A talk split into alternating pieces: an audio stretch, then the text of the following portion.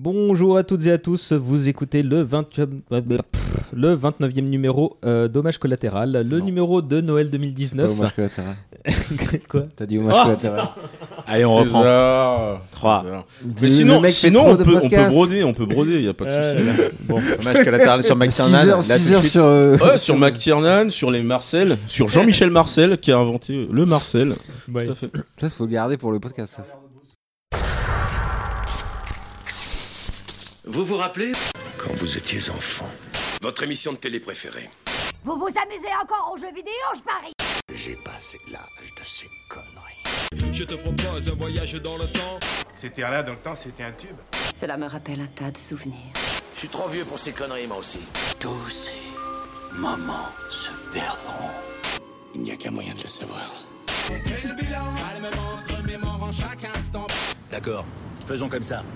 La seule conclusion que je peux en tirer est que Nous ne sommes pas trop vieux pour ces conneries. Nous ne sommes pas trop vieux pour dire comme tu penses. Nous ne sommes pas trop vieux pour ces conneries. Ouais, ouais.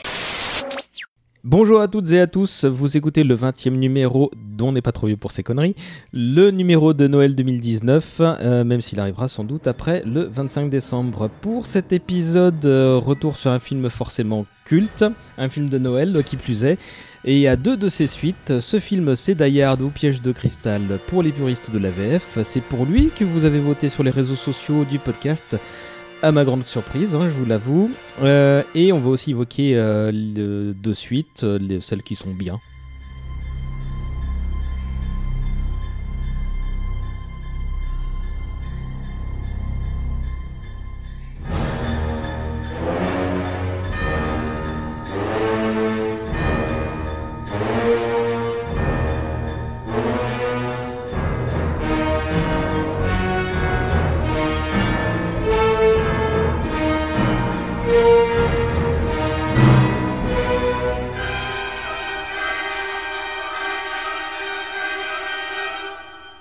Direction le Nakatomi Plaza en très bonne compagnie euh, pour évoquer les heures de gloire de John McClane. J'ai quatre vrais bonhommes avec moi.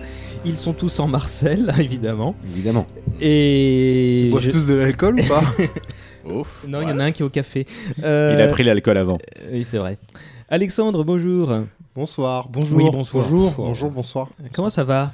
Ça va très bien. C'était pas trop dur la 86 Non, ça va. La circulation le week-end, ça se calme un petit peu. Oui, bon, bah, c'était moyen pour moi tout à l'heure. On rappelle que tu es. Trois petits points. Consultant. Voilà. dire, Consultant en, quelque... en, en consulting. Voilà, en conditions de travail. Et la dernière fois qu'on t'a entendu, c'était pour cet épisode sur le 11 septembre où on était sérieux. Voilà. J'avais essayé de faire un numéro euh, plus rigolo sur euh, Babylon 5, mais on s'est raté. On s'est raté, mais, mais bah, tu pourras caser un truc sur en fin d'émission. L'épisode est en ligne, je ne referai pas le montage rien que pour toi. Riley, Bonjour César. euh, ça va? Ça va Très bien Euh, Toi, on t'a entendu pour les inconnus il n'y a pas si longtemps que Tout ça? à fait. Ouais, j'ai fait les inconnus. Et euh, bah, on rappelle que tu es l'un des co-ani- co- co-animateurs On nous dit ça qu'aux animateurs, il me semble. euh, du podcast Pourquoi Buffy c'est génial, entre autres euh, choses. Tout à fait. Voilà, oui, je suis monteur et je fais d'autres podcasts. Voilà. On en on fait des films, JDR Academy, on fera les liens tout à l'heure. Ok. Fabrice Non, toi t'as Oui. pas de pseudo, toi. Non, Fabrice c'est bon, c'est bon, j'ai j'ai abandonné ce jeu de l'ombre et tout. Les Vigilantes, c'est de la merde. Donc, Oui, ouais. c'est vrai qu'on a T'as regardé Watchmen, toi, c'est pour ça. Mais non, ouais. c'était avant que ce soit cool là qu'il a révélé son identité secrète. Exactement. euh, c'était lors du précédent épisode. Hum, Sur Babylon 5.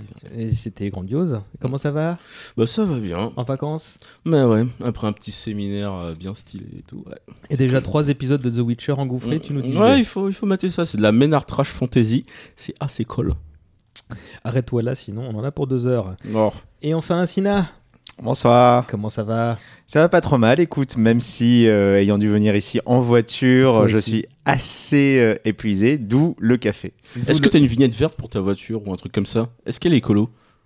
Alors, non, ma voiture n'a pas la vignette. C'est dégueulasse. Anne Oui, Hidalgo, mais- si tu écoutes. Oui, mais il est pas entré sur Paris, il a longé le périph', ça va. ça Ok, c'est bon. Techniquement Ça parlant, passe. j'ai le droit.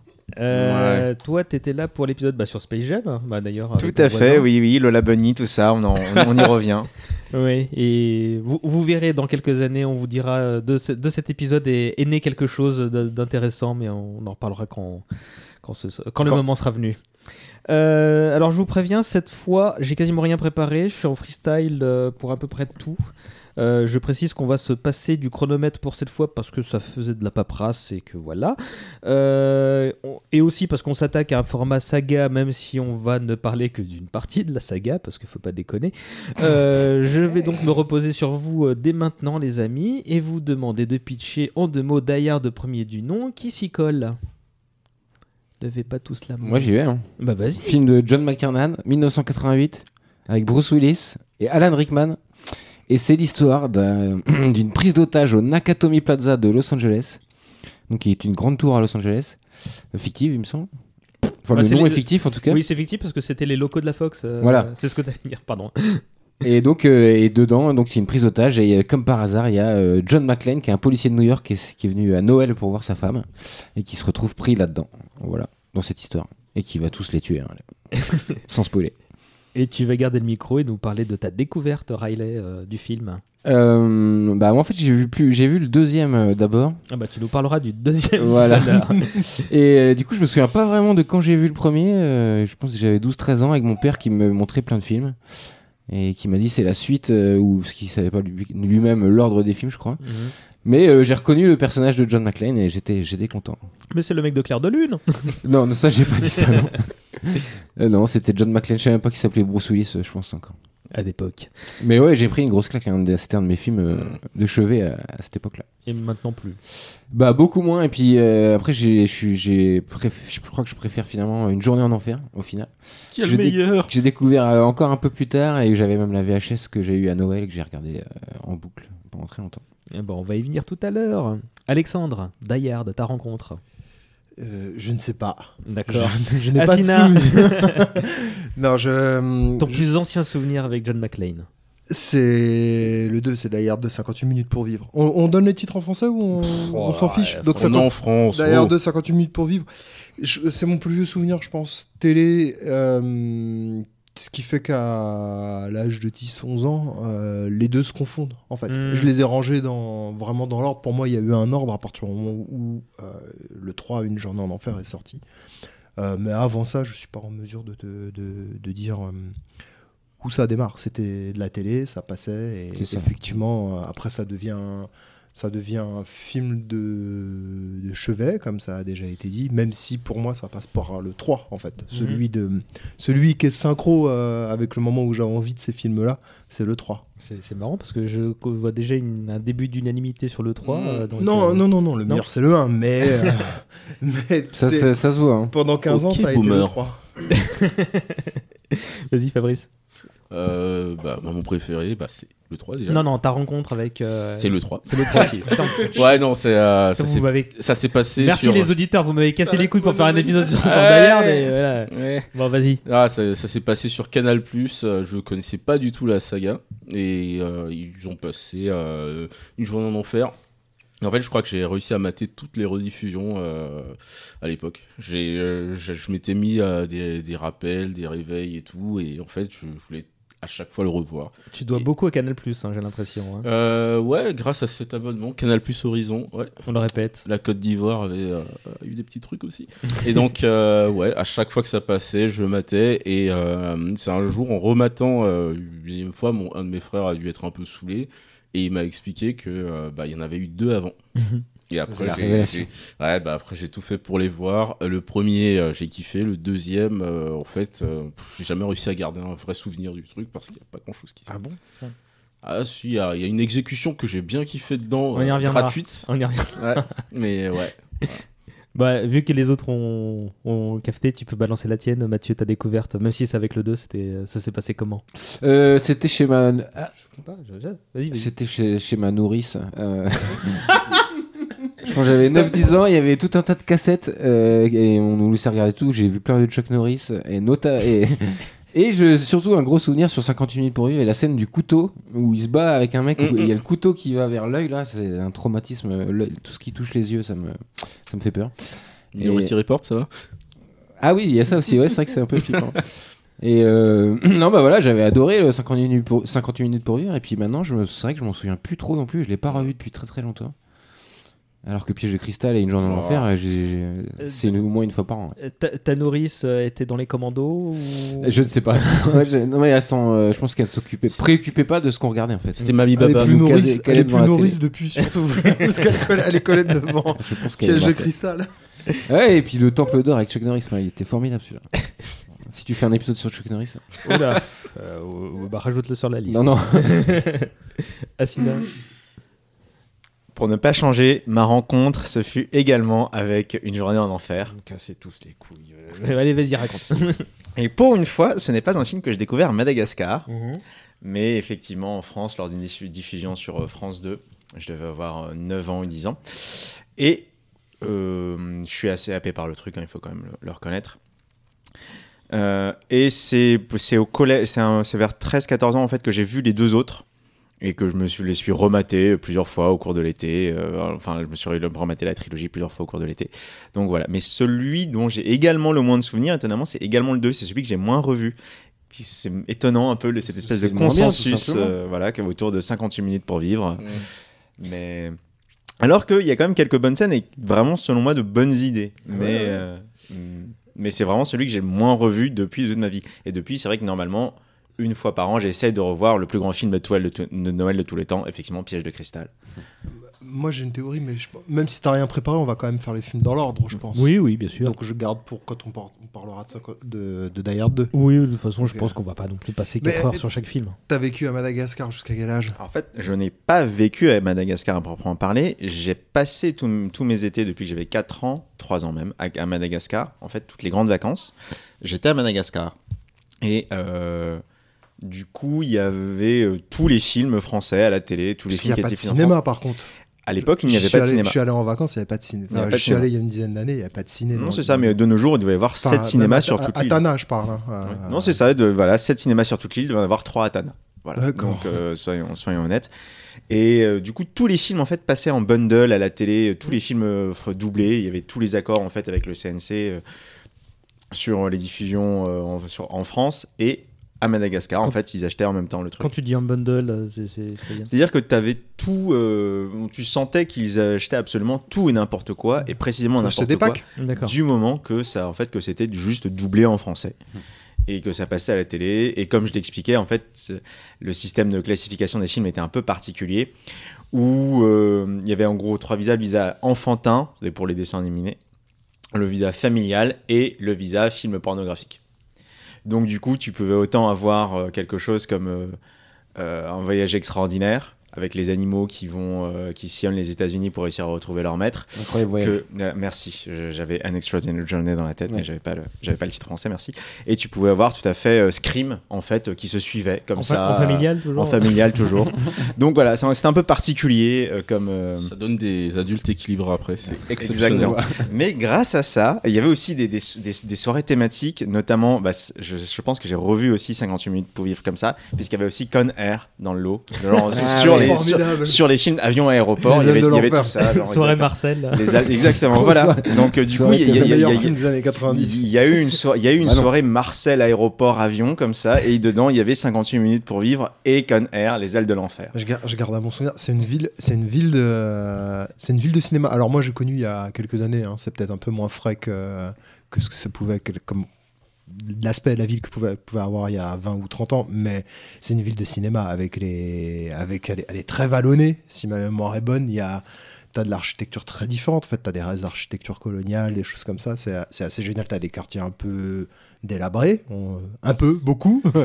C'était la parenthèse Club Med. t'as de quoi, t'as de Ouais, quoi non, faire. mais Il faut non, aller, mais- aller, aller en vacances à Madagascar, mais vous y allez par vous-même. Hein. C'est pas le club Med. Il y a pas Non, de, non, mais- il y a un manque de- d'infrastructures, etc. C'est Si- ça vous dérange continue Ah, non, bac mais- Vous ferez le Madagascast tiens, de- plus tard et puis, Eh, mais puis on voilà. peut faire une émission sur euh, les dessins animés Madagascar et on vous invite et vous euh, drivez le truc. Ah, là, je m'en souviens, c'est là que le cousin euh, Radama Chanchose est tombé dans une.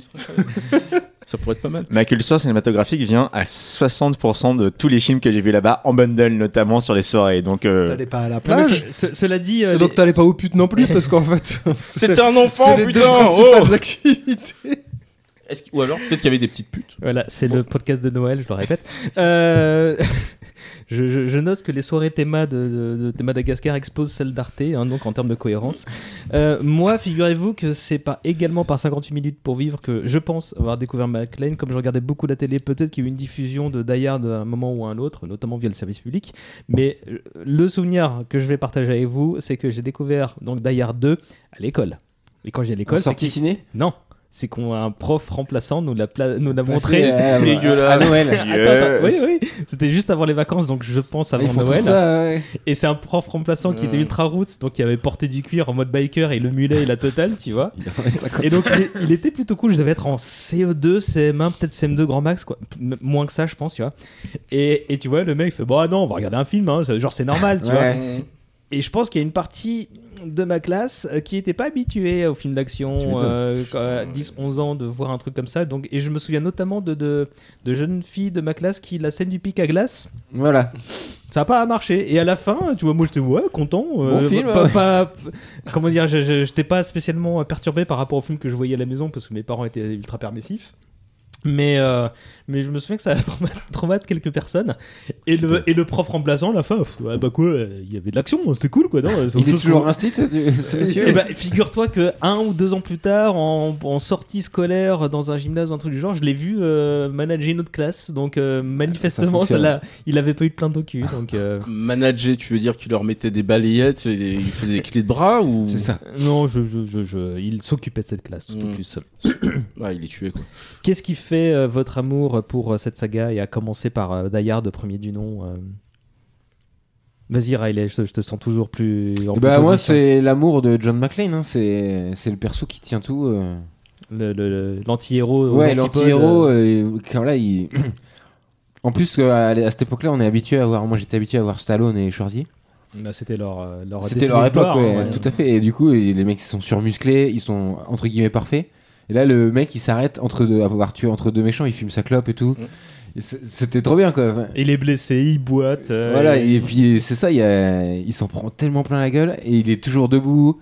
Enfin, il y a un côté vraiment où tu t'attaches beaucoup plus à lui. Je trouve que, que j'ai un, homme- un- un autre film de McTiernan que j'aime beaucoup, Predator. Schwarzy est génial dedans, mais tu t'attaches beaucoup moins à lui qu'à John McClane. Quoi. Mm. C'est pas du tout le même genre de héros et c'est ça qui fait que tout de suite que tu sens que c'est différent quand même quand tu découvres le film. Puis après, au-delà de ça, tous les personnages, enfin de Piège de Cristal en tout cas, tous les persos, même les plus secondaires, ils sont caractérisés en deux phrases. Enfin, ils sont tous. C'est tous des archétypes, mais comme tu dis en deux Mais phrases. en fait, t'arrives se- à. Par exemple, tous les terroristes, ils sont 10 quoi, t'arrives à savoir qui est qui. Ils ont tous des prénoms. Et tu sais, ah, quand ils disent Marco, tu vois qui c'est quoi. Alors que le mec, tu l'as vu. euh, sais pas, il y, a un- ouais, y a un truc en plus dans ce film. euh. Et là, je rebondis là-dessus pour euh, donner une certaine paternité de Die Hard à la, à la saga Uncharted et même à Naughty Dog tout court. Parce que. Uncharted, on, on l'assimile souvent à Indiana Jones, mais en fait, le comportement euh, de De Nathan Nate. Drake dedans, c'est totalement celui de, euh, McClane. de John McClane. Ouais, c'est vrai. le mec, il marche sur du verre, il se pète des trucs, il tombe, il fait Ah non, non, non, oh shit eh Il dit merde tout le temps. tout le temps et c'est c'est cette petite paternité et là dans le prochain euh, The Last of Us les méchants enfin les on va dire tes, tes opposants auront des noms ils vont s'appeler par leur nom ils auront un certain comportement et ce serait pas sans rappeler hein, une certaine saga où les méchants s'appellent par leur nom Roberto, et se venger donc, euh, mutuellement et tout ça. Et, et ouais c'est ça ce truc. C'est euh, ce héros qui en chie et qui va for- qui va y arriver mais qui va être totalement blessé. En fait c'est un peu la saga d'action shonen du cinéma. Assina, tu veux dire un truc?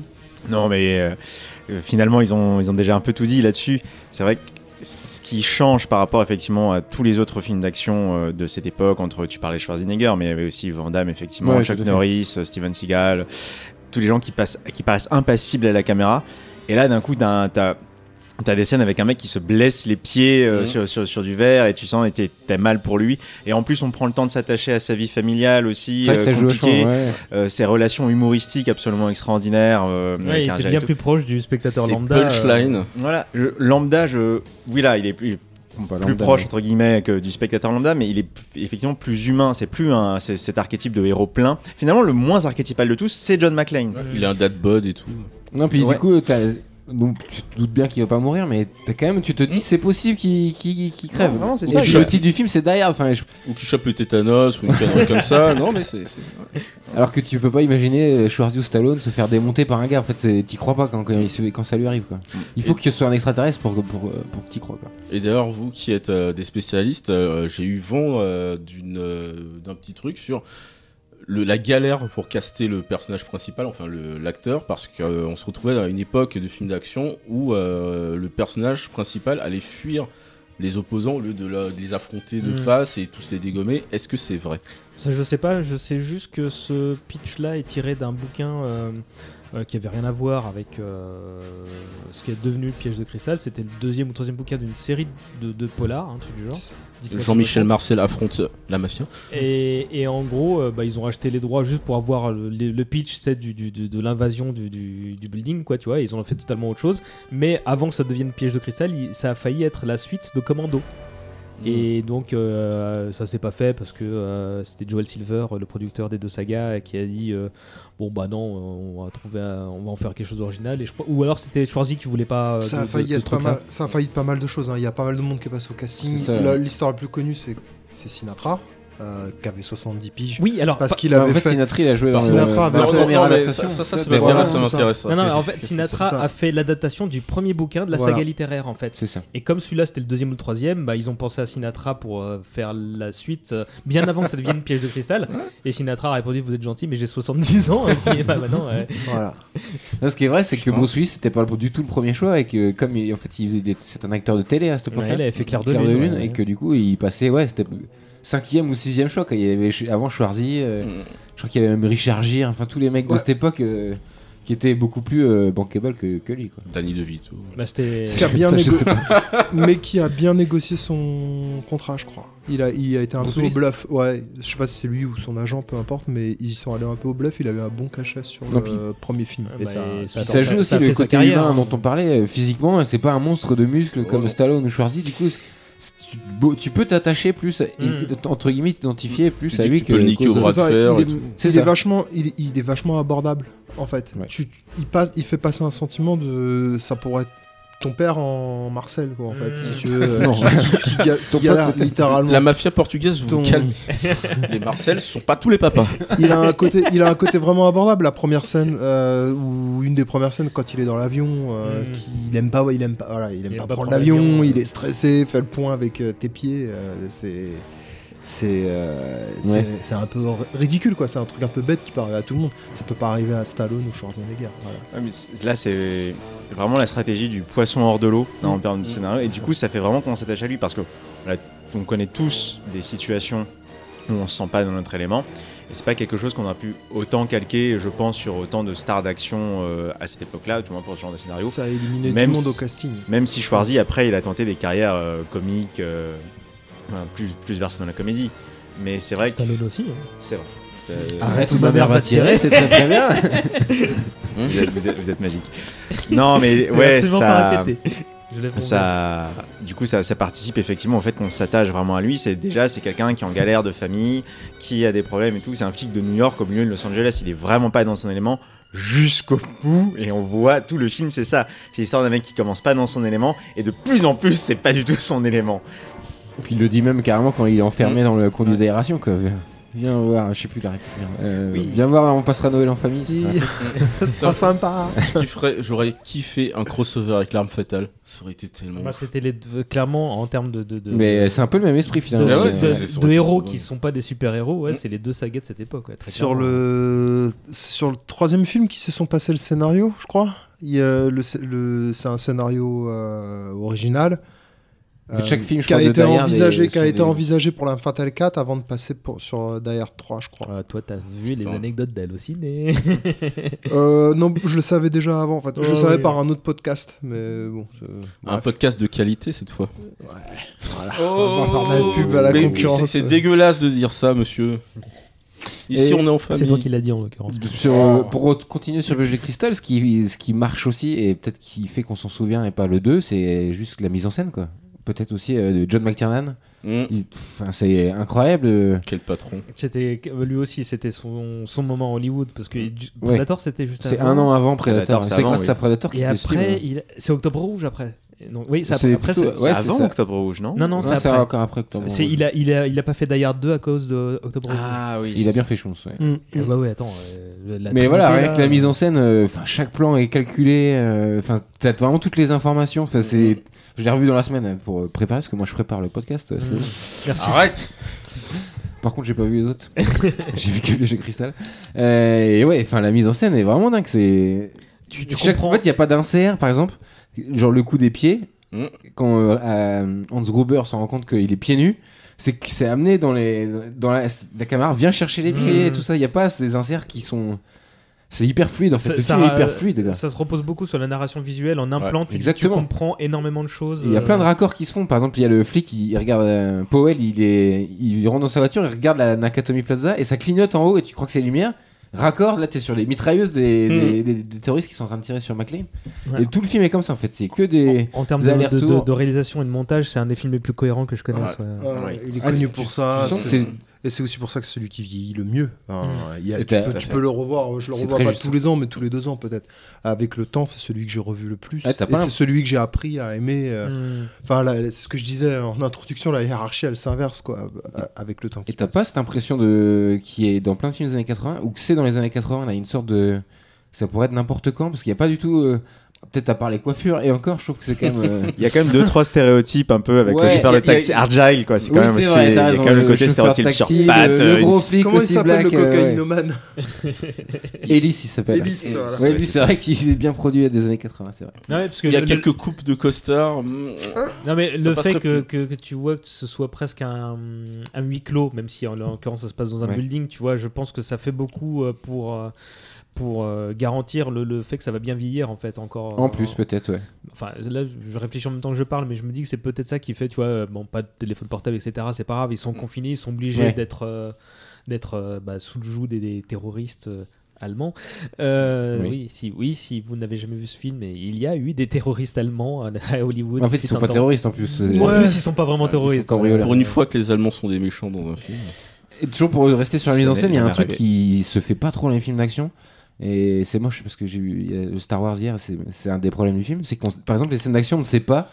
Dans Piège de cristal, on sait où ils sont. Enfin, Mm. on sait qui tire sur qui, euh, on sait à quel étage ils sont. Enfin, il y a tout un début au dé- euh, à partir du moment de la prise d'otage. Bruce Willis, il, il monte les étages, il te dit là, ok, je suis au 35, il y a des ordinateurs. Enfin, une sorte de cohérence dans la géographie du lieu. Enfin, tu. Tu es, tu, tu es dans le Nakatomi Plaza, c'est pas le bordel comme euh, des fois fois, chez Nolan ou dans les scènes de fusillade où tu sais pas qui tire sur qui. Et là, dans le Star Wars, par exemple, c'est hallucinant. Il y a des scènes de. Pardon, faire une parenthèse sur le Star Wars 9, mais. Ils se battent dans l'espace, tu sais pas qui est qui, tu sais pas ils tirent sur quoi, il y a des antennes à éteindre, c'est un non-sens complet, quoi. Même si Star Wars c'était un des premiers films avec, avec un héros en Marcel, non? Dans les premiers. euh, à un moment, Luc euh, n'a pas Il porté un Marcel. Tout à fait, oui, sur Dagoba. Sur Voilà. Dagoba, euh, Ouais. Marcel. Ah, Allez, euh, les t-shirts Ça, allez, ça, courtes. ça- ça fait le raccord et tout, c'est bon. Bref, non, pardon, je vais pas vous lancer là-dessus. Le Marcel Cast, donc. Ouais. Euh, alors, Marcel Faut Universe. qu'on parle un peu de la VF quand même, hein Parce que je oui. pense- je- Extraordinaire, le doubleur. Est-ce que vous avez déjà vu ce film en VO Non. Une fois, je pense, ouais. Une Euh, fois, vraiment, je veux, je veux pas. Des bouts, du, des bouts du. Alors, paradoxalement, pour euh, avoir. Moi, j'ai pas revu euh, Piège de cristal, mais j'ai revu le 4, le 5 Ah merde. et le 2. Je me suis Peut-être infligé, trois, je me c'est- suis infligé ce que je- les deux autres, je les connaissais par cœur, donc euh, je me suis. bon, voilà. Euh, je peux. Je peux pas regarder les trois premiers en VO, enfin je vois pas trop l'intérêt, j'ai fait des essais, euh, voilà. Par contre le 4 et le 5, oui. C'est- une question de génération en fait, ouais, d'âge. de moment- de- Et je, du coup, je sais même pas si le 4 et le 5 sont encore doublés en VF par le même. euh, Oh, si, si, si, par le même continue, acteur. euh, Il s'appelle comment? Patrick Poivet. C'est le euh, même qui va. Qui a- En tout cas, fait dans tous le les trucs 4, de Bruce Willis, hein, euh, tous les films de Bruce Willis, c'est le même euh, doubleur, je pense. Oui, oui, oui, Euh, Bruce Willis, il a, oui, c'est ça, il a la même voix quand même. Mis à part pour le cinquième élément, il y avait eu des changements. vrai, il y a- il y a eu quand même deux, trois, il y a trois, eu trois doubleurs différents, mais ça fait plusieurs années que c'est Patrick. Poivet quand même. Et, puis- et à un moment, il faisait euh, Tom Cruise, Patrick Poivret. euh, Oui, Aussi, oui. Et, en fait, il a arrêté pour euh, au bénéfice de, de Anglade, je crois, ou un truc du genre. Bon, bref, ça c'était la, la- la- la branlette de fans de Le doubleurs. doublage cast. Mais, mais, mais ouais, c'est clair que. Et pas, et pas que le pas que le doubleur de McLean, hein, mais vraiment la, la VF dans son ensemble. Ah ouais, à hein, fait, c'était ouais, ouais. vraiment, euh, C'était une autre époque de la VF, je, soyons je honnêtes. veux dire, même si euh, les, les, les méchants allemands euh, et les accents sont un peu C'était tirés au couteau, nanardesque, mais c'était cool. voilà. Bah, J'ai l'impression qu'il laisse les vraies voix euh, en allemand. euh, Euh, Quand ça parle allemand, je crois que c'est les voix originales. quand Oui, parce qu'en fait, euh, il a avoué à Alan Rickman que en fait, quand, quand il parlait, allem- quand son personnage parlait dire. allemand, Que c'était ça pas n'a lui. aucun sens. Non, c'était pas lui qui parlait allemand en fait. Ah je sais, euh, je sais pas ce que ça veut dire, mais en tout cas, c'est pas lui. Alan Rickman, oui. Ouais. L'année- Alan Rickman, il était Ça- complètement hors norme dans, dans ce ça a du sens, mais c'est pas lui, c'est ça. Parce que moi, j'avais j'avais souvenir que ça n'avait aucun sens. Je crois que c'est ça aussi euh, l'anecdote, c'est que c'est le- je Il dit n'importe quoi en c'est allemand. phonétique, Pas que moins, ouais. peu importe. Mais Enfin, elle- c'est pas- il avait l'air d'être complètement à part, hein, parce qu'apparemment, euh, les quelques fois où il tire au pistolet, euh, le- en fait, il avait peur du bruit. De- de- donc en fait, il avait demandé à McTiernan de tirer le moins possible, parce qu'en fait, il pouvait pas s'empêcher de, de réagir et de faire un sursaut, et donc ça faisait pas du tout Mais badass. Da- da- ça participe, je pense d'ailleurs, au fait que le film soit extraordinaire. Il y a Alan Rickman, il y a ce que c'est un méchant aussi très à part. Ah ouais, Ouais, c'est un bureaucrate, quoi. C'est ça, c'est tout à fait, c'est un bureaucrate qui lui aussi utilise ses méninges contre, contre stratège, John McClane, ouais. exactement, un stratège contre un stratège. Dans des films d'action, c'était loin d'être gagné. Et ça, ça fait pas partie des éléments qui, selon, c'est aussi un méchant assez Attends, humain finalement. Tu dis un stratège contre un stratège Non, c'est un bureaucrate contre un putain de prolétaire, c'est différent. C'est vrai. Mais les deux sont, les deux sont également Oh, stratèges. Ils sont stratège. malins, ils sont malins tous les deux. Stratège, c'est le stratège qui réussit à faire euh, des pâtes avec du beurre et du cube pour donner un goût de poulet. C'est c'est un, c'est un stratège de la débrouille, c'est un débrouillard. Son. C'est de, C'est ma- un c'est- sta- instinct de survie. c'est de malin quand même, Ouais. je pense. Ouais. Mais, Mhm. non, mais leur opposition, justement, elle est savoureuse parce que quand tu vois que, que la scène où, euh, où McLean fait semblant de, de faire confiance justement à Gruber quand il lui confie une arme, etc., tu vois, et que le mec Ça, euh, se génial, laisse euh, Mm, mm. mettre en joue pendant qu'il allume une clope et que et le petit regard en coin qui lui dit Bah ouais, j'étais plus malin que toi. Eh ouais. dans la même, non, c'est dans cette scène, la même scène, il, il, euh, McLean lui dit mais comment tu t'appelles? Le mec, il hésite et il dit euh, Bill Clay. En fait, là, t'as un plan euh, sur la liste des employés Ouais. qui est à côté. T'as vu que McLean, il a regardé les listes Mm, mm, et il y a mm. vraiment le Bill Clay, c'est-à-dire que Rickman, il a aussi prévu la liste. Mm, Des, il connaît les employés, donc il sait quel mot sortir. Enfin, Mais- partie d'échec, quoi. mais ouais, complètement. Et on- puis, euh, ce, enfin, cette, petite séquence là où ils se font, il fait, il se fait passer pour un otage, c'est. Ça, et rien que le fait qu'il se fasse passer pour un otage, par exemple, ça met aussi à part par rapport au grand méchant badass euh, James Bondien euh, qu'on pourrait avoir. Il fait semblant, il est là, et il fait Ah non, s'il vous plaît, non, vous êtes avec eux, c'est ça, vous êtes avec eux. Ouais. Euh, c'est aussi un très grand moment.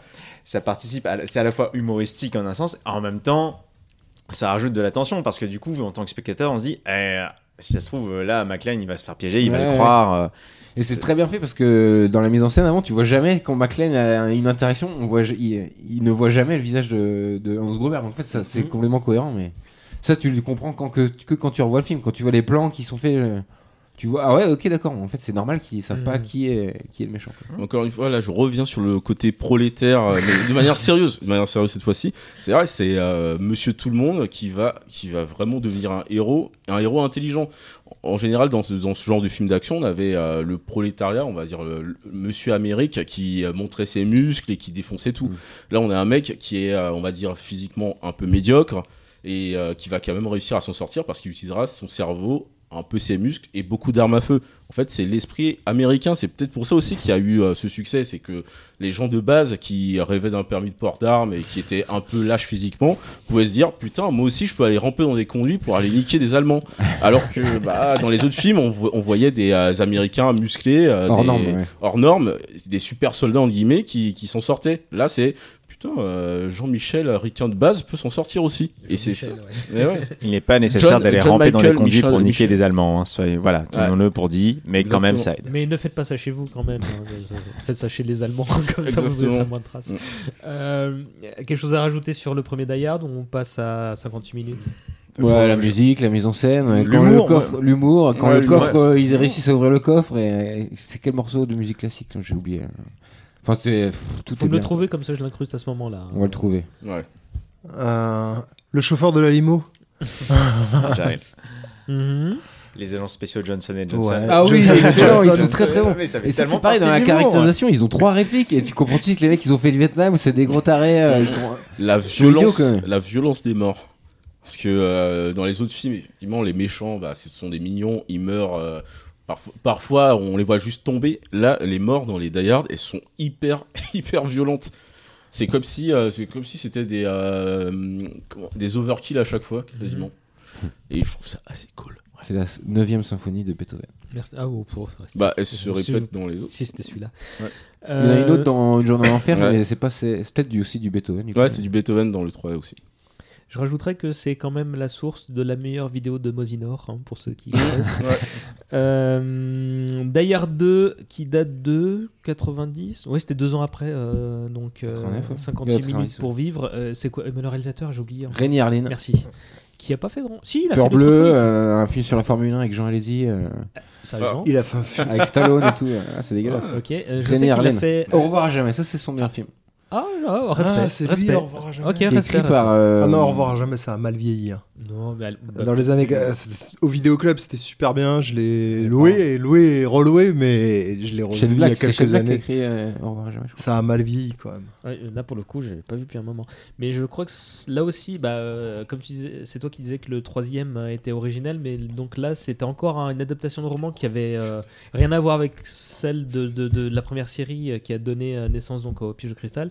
Euh, et donc euh, 90 cette fois c'est l'aéroport, je sais même plus où ça se passe. À Washington, ouais. Et paradoxalement, euh, Du- alors, j'ai grande- du je sais plus comment ils disent en anglais. j'ai une grande affection pour ce film, mais je m'en souviens, c'est, j'ai- je m'en souviens moins. J'ai, Ouais, il y a plein aussi, de petites scènes que. Alors que- moi je l'ai revu, donc euh, je peux vous raconter. hein. Vas-y. Vas-y, c'est quoi Qu'est-ce Vas-y. qui se passe? En gros, il va donc il s'est rabiboché avec sa femme. Mhm. C'est les on-off euh, à chaque film. Il s'est rabiboché avec sa femme. Il va la récupérer. C'est elle qui arrive en avion. Euh, il a des petits problèmes en arrivant à l'aéroport, etc. Bon, point de détail. Et au moment, le soir où sa femme arrive, arrive en même temps une tempête de neige et arrive en même temps un dictateur sud-américain capturé par euh, des barbouzes américains Oui. qui débarquent aux États-Unis. Sauf qu'il y a toute une histoire euh, d'un groupe de militaires espions américains qui ont retourné leur veste, qui montent toute une, his- tout un, toute une machination pour le faire euh, libérer, en fait, euh, le récupérer au moment où il atterrit. Et pour ce faire, en fait, il trouve rien de plus simple que de prendre le contrôle de l'aéroport des pistes, de tout le système électronique de gestion des avions, de manière à ce que, donc en gros, la tour de contrôle perd le contrôle des avions. Et Et sa femme va s'écraser du coup, non? Voilà. Ouais. Et tout le travail de John McClane va être de redonner le contrôle à l'aéroport. Et voilà. Et j- Pour que les avions puissent atterrir. pour que les avions puissent atterrir, qu'il sauve sa sa femme. femme et qu'il arrête euh, Esperanza, le dictateur sud-américain. C'est clairement un film pré-11 septembre dans Ouais. la manière de, de, de- En de fait, scénariser le- ouais, c'est bizarre, ils essayent de refaire euh, la même chose, mais ils ont pas compris le concept du coup, parce que Bah, l'aéroport c'est pas du tout un- une tour fermée, enfin c'est justement hyper ouvert, euh, impossible à, à gérer finalement. Ils, ils- ils sont trop proches en fait du concept original. Quand McTiernan il revient dans le 3, il, Il fait autre chose. il fait autre chose. Ouais, il, ouais. il- il reprend des, des- des éléments de- du, du concept en fait, mais il part vraiment euh, sur quelque chose de, de volontairement différent. Et là, ils essayent de coller bêtement en fait, de décalquer le, le truc. Et ça marche moins bien. Il y a Ah, quelques scènes marquantes. Ah, franchement, Moi, euh, moi, ça restait pendant très longtemps le film après, euh, avant que j'ai vu, euh, donc le premier que j'ai vu au cinéma, c'est le 3, mais avant d'avoir vu le 3 au cinéma, c'est celui que j'ai en mémoire plus que Piège de cristal. Parce que euh, il y a la neige, parce qu'il y a l'aéroport, parce que c'est dans mon esprit Mm. C'est de à gamin à Noël, l'époque. c'est aussi à Noël. On voit plus Noël, euh, c'est un petit peu plus spectaculaire certains trucs, les histoires de gestion des pistes, etc. Tu es plus dans la notion de film catastrophe que quand t'as 10 ans, ça te marque plus. En Mm. fait, Et encore une fois, t'as des overkill, justement grâce aux avions. le mais, pic à euh, glace. ouais. T'as, des, trucs absurdes. Il, il court sur les pistes. En fait, il essaye de faire atterrir un avion avec les, les torches en fait euh, à la place des bâtons de, de navigation avec les lumières. Ensuite, il allume une piste à la fin carrément Il se avec. bat sur l'aile de l'avion. Voilà, il se bat sur l'aile de l'avion ouais. quand C'est t'as 10 grandiose ans. ça cette scène. Ozone n'a rien inventé. C'est ridicule, mais c'est quand t'as 10, 10 11 ans, c'est Ouais. plus marquant que Piège Mais de cristal. En fait, Piège de cristal euh, m'est venu que, que, que plus tard en fait. Et hum, C'est plus grandiloquent. c'est Ouais, plus du coup ça fait vraiment ce concept Grand de suite guignol, peut-être. hollywoodienne euh, beaucoup plus plus plus plus plus, mais C'est en fait qui du coup passe à côté du sujet finalement. On n'a pas compris le premier film. Ouais, en, grand, en grande partie. Il y a deux ou C'est trois, une fanfic, c'est tout. il y a deux ou trois Ah oui. trucs. Par contre, John McClane est toujours aussi drôle euh, dans mon souvenir. Ouais, euh, ouais, ouais, ouais, ouais, il y a- il y a- t'as- tu retrouves en fait le, le côté très abordable euh, dans la gestion de sa famille et de sa belle famille en fait, parce qu'il Ouais. se fait embarquer la bagnole de sa belle-mère, euh, des choses comme ça en fait, il, il est mal garé. Ensuite, il s'embrouille avec les flics de la fourrière. Ensuite, il se fait plus ou moins draguer par la réceptionniste euh, du plot d'accueil de, de l'aéroport. Il y a toute une histoire. Mais il- effectivement, il décalque énormément ils reprennent énormément la recette, en fait, dans, dans le sens où il court après les événements. Et au début, il court après les événements. Ensuite, il a toujours, une fois que hum, les terroristes se sont dévoilés, euh, C'est un twist hein, quand même. euh. Il n'y il a est- rien qui l'indique euh, dans, ma, dans ma mémoire que- qui sont Riku. Ben, euh. lui, il le voit un petit peu venir parce que il, il- C'est tu grâce sais- à lui, si ma mémoire est bonne d'ailleurs. Ils sont obligés de se dévoiler Oui, non Hmm. Alors peut-être que ma mémoire me fait un mec défaut, dans les mais... trucs de valise, là, il me semble. non? Moi, je me souviens de la scène, tu sais, où il y a tout le commando dans, dans euh, Non, le, parce le- le en fait- camion et que tu as le, le chef d'équipe. euh, Ça, c'est bien euh, plus tard dans le film. C'est bien plus tard. La scène, la, première scène de baston, c'est- ouais, quand il se cache dans l'église. La première scène de baston, c'est quand il a, hum, il, en intercepte deux dans l'aéroport, Oui, c'est qui ça. pénètrent euh, euh, de- backstage de l'aéroport sur les, le truc des le valises, truc des, des valises. Ouais, T'as la ouais, scène de baston. Grande, il grande en scène, tue ça, un. je me rappelle encore pas mal. Il en tue un. À ce moment-là, donc il se retrouve euh, avec la direction de l'aéroport, etc. Qu'est-ce qui se passe? Et lui il dit en gros, euh, ça vous, il y a des mecs qui se baladent avec des armes dans votre aéroport, ça vous inquiète pas Il Bah s'énerve, non, il c'est les s'énerve. États-Unis d'Amérique, c'est normal. C'est américain, comme dirait Donald Glover. Il s'énerve, il s'énerve, on l'écoute pas, et c'est à ce moment-là qu'effectivement les terroristes se dévoilent euh, en prenant le contrôle tout simplement de tous les avions. Ils perdent après tout la scène du camion t'as le chef d'équipe C'est qui, bien plus tard, qui en fait. égorge le, le- comment dire il y, a un, il y a un bleu parmi l'équipe et Ah, oui. Qui lui dit plus euh, tard. j'aurais aimé que tu sois là fait, ah oui c'est vrai le C'est mec est super content d'entendre ça fait, oui ça m'aurait évité de faire ça et il l'égorge C'est- d'un seul mouvement j'étais choqué quand j'étais gamin moi C'est Il est le. beaucoup plus violent, euh, il me semble, Mm. du coup, que le premier. ouais. hein. Bah, le les- pic à glace dans l'œil si Mm. c'est Ouais, bien ouais. dans ce film là C'est dans celui-là, ouais. Bon, c'est pas un pic à glace, en fait, je crois que c'est pas un stalactite qui ramasse, qui plante dans l'œil. ouais. ouais. Encore une fois, Psartek à ton professeur pour t'avoir montré ça quand tu avais 9 ans. Ouais. C'est- ah mais ce, ce, ce, ce- ce moment là je me disais ok quelqu'un voilà qui sait utiliser son, en- son, son environnement. Et il y a quand même un côté vraie suite dans celui-là, c'est que euh, ils reprennent aussi des personnages du premier. Il y a le, il y a Powell, euh, donc le, le flic du, Le du flic, 1, ouais. qui on revoit vite fait au téléphone. hein. Mm. Il y a aussi le journaliste qui, est, qui avait Qui été qui dans est le avec même la avion femme, c'est ça- qui est dans le même avion que la femme. ouais. Et du coup, elle est- il y a tout ce rappel de ce qu'il a fait dans le premier film où il allait Oui, et- voir la famille, parler aux enfants et tout ça. Et il y a une continuité, on apprend que- qu'elle a Ouais, pas le droit de s'approcher de lui à 50 mètres parce qu'elle lui a foutu, foutu bah, l'oignon qu'elle lui a mis à la fin du premier film. C'est vrai. Euh, c'est- C'est c'est- peut-être en ça que ça en fait quand même une trilogie, parce que finalement les films sont vachement indépendants les uns des autres, euh, à part McLean quoi. Mm. Et pour le coup, ça c'est cool, je trouve, dans le 2 qui est- qu'on revoit ces personnages. Euh, je dirais même une quadrilogie, mais on en parlera plus tard. Il y a, On en parlera pas. il y a- il y a un vrai, il y a un quatrième alternatif. On en parlera après. Autre chose à dire sur euh, Die Hard 2 Ça veut dire non, ça. Donc, euh, Die Hard with a Vengeance ou Une journée en enfer, retour de McTee à la caméra, 95, donc pas. Oui, 5 ans plus tard, hein, mine de rien. Euh, là, un pitch euh, original, à la- sachant que la toute première version du scénario se passait à bord d'un bateau pour une croisière, si je me souviens bien. C'est Et Speed 2, ça De c'est rapide. l'anecdote ouais, hallucinée que j'ai lu aussi. Oui, bah oui, euh, j'ai fait. quand je dis que j'ai préparé pas beaucoup, bah voilà, j'ai juste fait la page des anecdotes, moi. Et apparemment, ce pitch-là a, fait, a servi euh, à Piège en haute mer, quelques années plus tard. Euh, alors, moi, c'est celui dont j'ai le mo- moins de souvenirs. euh, Je vous cache pas, j'ai dû le voir qu'une fois. Alors que c'est fou. visiblement, c'est l'un de vos préférés. Ah, moi, Ouais, je vais bah. saigner. Pareil. Les premières années, je l'ai vu. J'ai attendu. J'étais en, en vacances au Portugal, pays cher de cœur. Euh, C'est sympa, il Et j'ai pas et j'ai passé donc il est sorti pendant que j'étais en vacances et j'ai un souvenir donc euh, de l'avoir vu en troisième semaine, d'être rentré et d'avoir filé au cinéma le voir directement et après c'était euh, je le regardais une fois tous les six mois. Donc, on peut dire que tu as eu des vacances au poil grâce à ce film. Exactement. Je te l'accorde, tu peux rester. Moi j'ai eu la VHS à Noël et je l'ai reg- regardé en boucle. Je connaissais par cœur avec mon frère, on connaissait vraiment par cœur toutes les répliques. euh, on était à donf, je suis. Et puis tellement. euh, tellement bien quoi. il, il est mieux que Piège au cristal parce qu'il se passe beaucoup plus de trucs. Parce a- que New York, Parce que New York, parce que Jeremy Irons, parce que euh, Samuel Jackson, il y a des trucs en plus. j'avais l'affiche sur la porte de ma chambre, les mecs. Le j'avais baratiné le mec du vidéoclub pour qu'il me la donne. Et donc les grandes affiches euh, et je l'avais ma mère avait été d'accord pour que je la colle sur la porte de ma chambre. Puis le, rien que le début te met tout de suite dedans La l'attentat, la musique de- bombe. C'est Joe Cocker. euh, Summer in the City, c'est pas Joe Cocker Summer in the City, c'est Joe Cocker, je crois. ouais. Ça commence comme ça, ça s'arrête avec l'explosion. Ouais, c'est extraordinaire. Et puis Bruce Willis, il est encore plus au fond du trou, quoi, et sa femme l'a quitté cette fois. Mais là, pour et- le coup, ils ont bien divorcé. ouais. Il bah, Et non.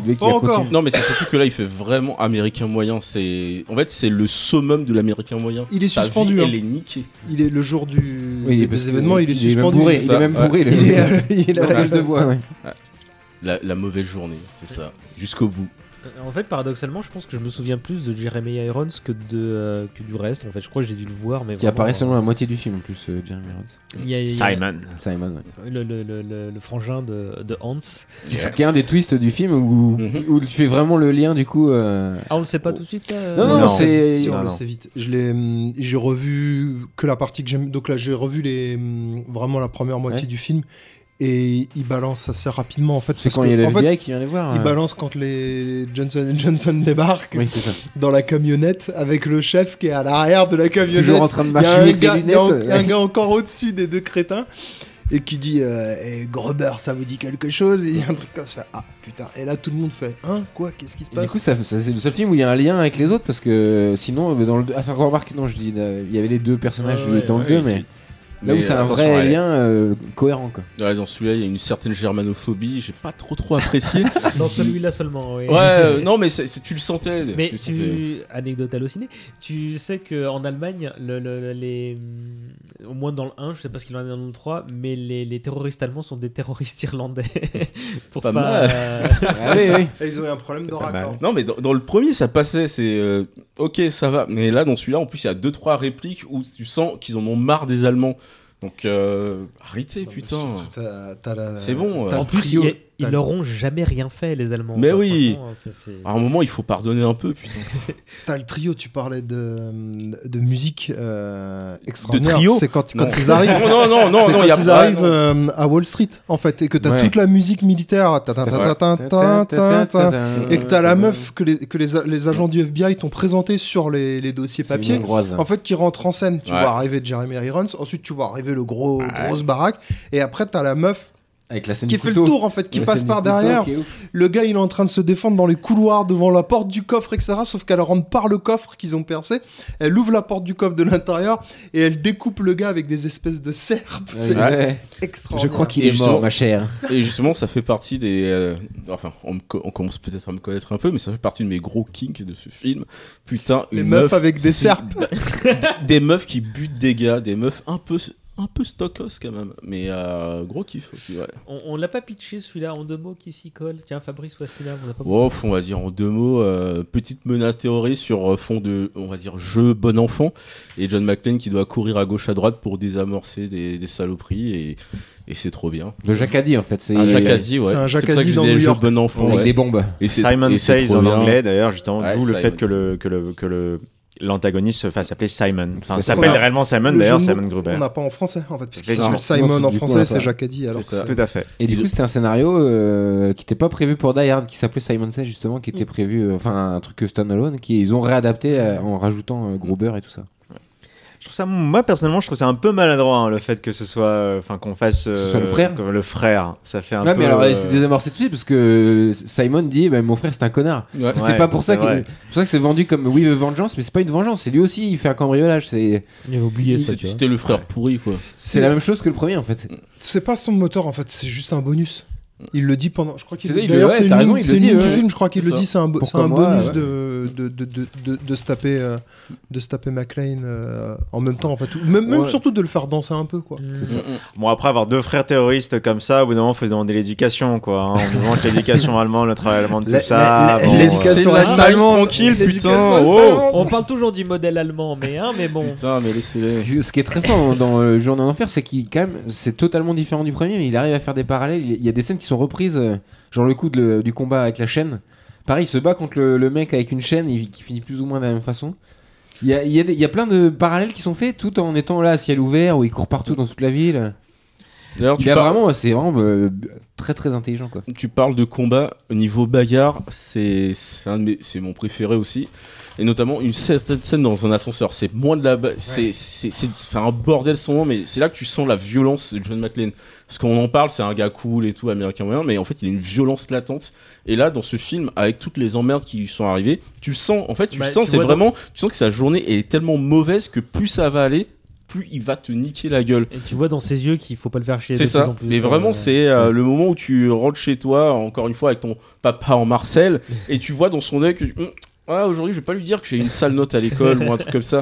Et au fil du film, tu sens que euh, plus il est fatigué, plus il est énervé, et plus, Plus il les a mal à la tête. Plus les, voilà, et plus les mecs vont mal mourir. En fait, c'est ça, c'est euh, le truc de putain, faut arrêter de faire chier l'américain moyen. Faut, faut vraiment attendre que sa bromance avec euh, Sam Jackson euh, euh, prenne forme pour qu'il se détende un petit peu, C'est ça. notamment en Ouais, hélicoptère. ça c'est vraiment très réussi dans le film. Leur Ouais, relation est géniale. Buddy movie, Ouais, c'est un vrai buddy movie sympa. en fait, ce qui, ce qui renouvelle complètement le, le genre action. euh, à ce Enfin, moment. bon, En plus, encore une fois, un movie. peut-être c'est peut-être un peu aussi opportuniste par rapport à l'âme fatale. Mais... Mais encore une fois, un buddy movie interracial. Et Ah, du coup, ça joue vachement aussi parce que justement, euh, Zeus, donc Samuel Jackson, Mhm. arrête pas de dire que tout le monde est raciste. Enfin, il Ouais. Alors que du coup, eh, Bruce Willis lui dit ah, mais c'est toi qui es raciste, tu fais du racisme anti-blanc. Enfin, il y a tout un délire là-dessus. euh. Bah ouais, c'était un film. Ils en- arrêtent pas de s'engueuler Non, tout mais- le film en fait, mais ils sont super potes quoi. Mais c'était un film en avance sur son temps parce que quelques années plus tard, en France, le racisme anti-blanc a été découvert. Mm, ah, vous êtes tellement En. Le film est, est malin aussi. Ouais, euh, tout à fait. Il est peut-être sur sa deuxième partie, il est moins fluide que le que le premier. Il est plus, pour moi, même plus faible. Il est très fort sur la première moitié jusqu'à, en fait, jusqu'à l'école quand il découvre la grosse bombe dans l'école. Après, on rentre dans, dans un truc plus, on sait qui est le méchant, donc on lui court après. Il y a le tunnel de, de construction de. qui est un vrai tunnel en fait, qui a été en construction dans New York pendant 30 ans en fait, pour euh, amener de l'eau. C'est un aqueduc, Ouais, je un aqueduc, souterrain, pour amener de l'eau qui remonte ou il surfe sur une vague souterraine. Enfin, c'est un peu bête, mais. Avant ça, le film est très malin. Euh, deux exemples. La scène dont tu parlais dans l'ascenseur, euh, ce qu'amène cette scène-là, en fait, c'est le numéro de badge de flic. Et l'indice, il est donné dans la première scène où tu, tu vois McLean dans le fourgon euh, qui viennent d'aller récupérer parce que Simon leur a demandé de le récupérer. Et il demande qui a joué son numéro au loto, etc. Ou Parce que tous les flics de New York jouent leur numéro voilà. de badge au loto. exactement. Ou euh, les camions euh, sur l'arnaque euh, aux assurances Ouais. Mm. qui est donné dans le camion aussi et que tu euh, qui est donné dans la camionnette où ils vont où ils sont dans la première scène du film et que tu vois arriver qu'à Wall Street 20 minutes plus tard ou une Ah, demi-heure le plus tard. scénario est super tout, bien tout euh, est construit. très bien préparé. Mais Ouais. ça, c'est McTiernan, dès, dès le premier, il préparait, préparait très bien les choses. Non. Non, non, mais n'empêche que, je- en tant que réalisateur, je- ils font souvent des, des repasses sur le scénario derrière, ne serait-ce que pour euh, bien savoir bien tourner. Dès lors que tu fais un découpage, tu vois exactement ce que tu vas filmer, comment exactement. Enfin, le scénario est sans arrêt remodelé au cours du tournage euh, dans les En tout cas, ouais, j'ai entendu un truc sur le piège de cristal où les scénaristes réécrivaient les scènes au début. Par exemple, c'était pas des cambrioleurs, c'était des vrais terroristes. Et c'est pas le tournage qu'ils ont changé ce truc-là. Ouais, Ça me paraît des- hallucinant quand tu revois le film. mais- Les tas de choses comme ça hein, qui se dans, dans les productions hollywoodiennes encore plus de ces années-là. c'est- Enfin, en fait non, de- depuis le départ, hein, fait déjà avec euh, des gens comme Chaplin euh, ou, ou ce genre de choses qui réécrivaient sans arrêt Ouais, en ouais. fait euh, au, au plein cours de tournage. Ça continue de se faire. C'est Moins maintenant dans, dans ce qu'on se fait en termes de blockbuster, mais euh, dans les années calibré, 90, ouais. c'était encore en train de réécrire sans arrêt au tournage pour recalibrer, euh, euh, re- savoir exactement quoi tourner, comment l'insérer euh, pour fluidifier les choses. Ou si jamais il y a de bonnes idées, bah tu l'intègres et ça change la dynamique. Comme dans les derniers Star Wars. Attention. Vous prendrez bien une petite anecdote pour conclure. Apparemment, euh, la scène de braquage des stocks euh, d'or de, de la réserve fédérale euh, à New York a été jugée tellement euh, réaliste par le FBI qu'ils ont revu tout leur système de sécurité après le- la sortie du film. Il y a plein de trucs. Attends, je- on n'a pas fini sur Derrière 3C Non, Il y a le fait que ce soit euh, New York et que du coup, euh, dans le premier, il est, il comme on en parlait tout à l'heure, il est en dehors de son milieu. Là, il est dans son Ah. milieu, donc il connaît la raccourci. Il est à la maison. Il est à la maison et du coup, Et ça assez rajoute un réaliste. truc. quand même. C'est assez réaliste. Ouais, ça, je sais pas. Mais Et encore un- sur les déplacements, tu veux dire Sur, les euh, dé- sur la tout ce que alors je vous dis j'ai revu une heure à peu près du film il coupe Central Park. ouais. Toi qui quand il traverse Central. Park toutes les histoires où il compte les blocs en fait sur les Mhm. distances t'as des anecdotes en fait de, dans les dans les dialogues de des distances en fait qui les séparent Mm. de pourquoi c'est possible de faire le chemin en 20 minutes ou pas, jusqu'à telle station de métro, jusqu'à Wall Street, par où on passe, etc. On coupe à travers le parc. C'est, euh, c'est somme toute assez cohérent, en fait. C'est pas hyper réaliste, mais c'est cohérent. Toi qui Euh, connais tellement bien New York. euh, Oui. Mais euh, là, sur ce point new-yorkais, euh, c'est un petit truc qui m'est venu au fil du podcast. C'est les, les euh, héros américains new-yorkais sont peut-être les plus cool, à part Ted Mosby qui est un putain d'enculé. mais euh, putain, Spi- Spider-Man, C'est. Non, c'est pas gratuit, j'ai euh, re- rematé le truc et checké. Mais euh, Spider-Man, enfin Peter Parker, c'est un putain de New-Yorkais hyper cool. John McClane, pareil. Et on se rend compte que ouais, ce sont peut-être les héros les plus humains quand, quand on check leurs app- leur ville d'appartenance. Les New-Yorkais dans, dans- on va dire dans la pop culture américaine de ces 10-20 dernières années, ce sont peut-être les plus humains. On se rend compte qu'ils sont en adéquation avec leur quartier, qui sont euh, à, on va dire, dépasser leur, euh, on va dire, dépasser leurs limites pour leurs concitoyens. Et il y a peut-être un petit quelque chose. Ouais, la fierté new-yorkaise. Et d'ailleurs, même, on, parle de Mad- on parlait de Madagascar tout à- tout à l'heure. Et au moment, ils sont paumés. Ils sont paumés dans la jungle. Et euh, la mamie euh, horrible qui fait euh, Ouais, mais nous, à New York, on galère et tout. mais putain, mais tu crois que c'est une jungle qui va nous arrêter? Ouais, on est, on est des New Yorkais. Et ils commencent à, à se rallier là-dessus. Il y a peut-être quelque chose à New York. Il y a peut-être quelque chose dans cette eau gens- l'identité de la ville est Ouais. plus forte que, enfin, de notre point de vue euh, d'Européens, mais l'identité est plus forte que toutes les autres villes aux États-Unis. Ouais, je crois qu'il y a un truc euh, comme ça, ouais. Le fait que tu dis c'est un flic de New York, c'est plus un, Mm, mm. ça en fait déjà un personnage euh, à part quoi. New York, ville du shonen, donc. C'est ça. Peut-être. On est des New Yorkais. Moi, ça a été mon, ça a été mon Die Hard préféré pendant longtemps à aussi. cause de ça en fait. À cause de ça et de la, de la dynamique euh, entre Zeus et McLean. En fait. Ouais, mm. Ça, de, le côté, le côté humoristique, ça, ça c'est resté pendant de longues années mon préféré. Jusqu'à ce qu'à force de répétition, en fait, Piège de Cristal prenne le, prenne le dessus. En fait, je prends plus de plaisir aujourd'hui à voir Piège de Cristal que Die Hard 3, juste parce que la fin de Die Hard 3, elle, se tient moins Alors- bien, en fait. euh, voilà. Fin euh, qui n'est pas la fin originale. euh, vous aviez vu Vous, vous saviez ça? Euh, Ouais, oui, je sais plus si c'est. La fin mais, alternative euh, qui est ouf. Alors, je le Vas-y, savais. Bah, c'est pas une anecdote à halluciner parce que là, moi, je, le- je savais Mais il y a des images, elles existent, on les voit. Ouais, ouais, on les voit. Euh, Ils sont sur les- le DVD. à la- Oui, oui, j'ai, je l'ai vu sur YouTube. En fait- c'est quand il descend. euh, Ils font une roulette russe avec un- euh, un dans un lance-roquette. bar. Ouais. Dans un bar, c'est Ouais. ça. Il- en fait, il y a la fin originale, c'était euh, Gruber se casse avec l'argent. Donc, euh, il réussit donc. après le bateau, ouais, il réussit. Et Bruce Willis, enfin McLean le retrouve, on sait pas quand, mais il retrouve six mois plus tard, je sais plus où, dans quelle ville. Et il fait une sorte de. Il lui dit ok, tu m'as retrouvé, donc euh, il fait tout un dialogue et ils font une, un jeu. Le il dit je te propose un jeu, et il y a un lance-roquette, enfin miniature, ils font tourner comme ça. Un lance-roquette Oui, je te jure. Et les- la scène existe. Ils font tourner et donc ils se retrouvent chacun avec un côté du, du bazooka de lance-roquette. Ils savent pas lequel va- côté va tirer. Ils appuient dessus et Gruber se prend la, la- la roquette. Et ça finit comme ça. ça c'est pas du tout la fin avec euh, l'hélicoptère où il lui reste plus qu'une seule balle ou deux balles comme la fin de Piège de cristal en fait. Qui du coup était fait en. Mais de- c'est- toute cette, cette fin était refaite quoi. D'accord, oui, un peu trash comme fin, euh, mine de rien. Ça a été. C'est pas la même chose. Ça n'a pas été retenu parce que ça présentait Bruce Will- euh, John McClane sous un angle trop euh, ça. tueur de sang-froid. quoi. Et puis- Trop de droite Oh. Ouais, t- voilà, exactement. Et ça les a pas, ça les a pas gênés pour le 4-5 par contre.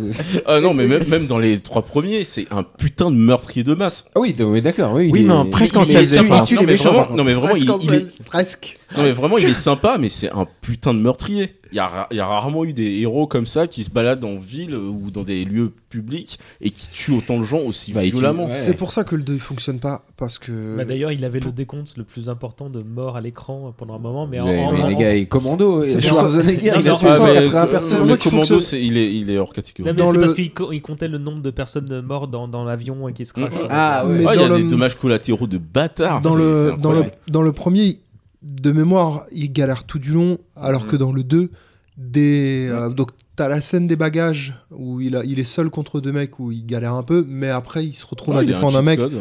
sur, euh, sur une scène euh, avec une partie de l'aéroport qui est en travaux. Il tue 6, 7, 8 mecs, 8 terroristes Tout seul. qui, qui, qui attaquent un gars, euh, un groupe en fait. Donc le groupe se fait défoncer. Et le groupe est armé, c'est la sécurité de l'aéroport. Lui, il arrive à- après que les mecs se soient fait descendre et à lui tout seul. Et il fait ces trucs ridicules. Je sais pas si vous vous souvenez où le gars tient son flingue à deux mains Ouais. et tourne sur lui-même au sol. Oh oui. En fait, qui était un peu la, la cascade à, à mode. La cascade hip-hop, oui. Voilà, complètement fait. ridicule. Et il, il dé- il défonce 7, Mm. 8 C'est mecs ça qui comme marche ça. pas dans le 2, tout à fait. hein. C'est Et ça. ça- que dans le ça- 1, il, il tient un décompte des, des terroristes. Voilà. Il dit il n'en reste plus que 5, 6. Mm, Il sait, et puis il sait leur, leur prénom, il les, écrit carrément sur sa Sur le 3, Il reste c'est Jean-Michel. Sur le 3, c'est pas très grave parce que la dynamique elle est différente. Sur le 4 et le 5, ça devient n'importe quoi. Ouais. Mais c'est le même problème si vous avez regardé 24, c'est le même problème qu'on a avec euh, Jack Bauer. Sur la première saison, il galère. Sur Mm. la deuxième, il galère plus trop vraiment, puisqu'à un moment même Il fait un arrêt cardiaque. Et encaisse tout. une bombe atomique Mais après, c'est un super héros. Alors que dans la, pro- la Ouais. première année, c'est un mec qui est dépassé. En fait, il le dit c'est ça, lui-même, il le dit où, où je suis, quoi. C'est. Mais J'ai encore une tué, fois, on j'ai ret- tué trois mecs de, en 3 heures, c'est pas normal, alors qu'après c'est Bah, on 30, retombe quoi. sur le truc des fanfictions. Le 4 et le 5, en fait, sont des fanfictions de mecs qui ont kiffé euh, euh, les premiers. Le 2, c'était déjà un peu une fanfiction, mais là, le 4, le 5, c'est. En fait, on se rend compte que c'est peut-être. Il y a que Mac Tiernan qui peut faire un Die Hard. On- on- Ou alors euh, Naughty Dog. Parce on, que. on va y venir dans un instant.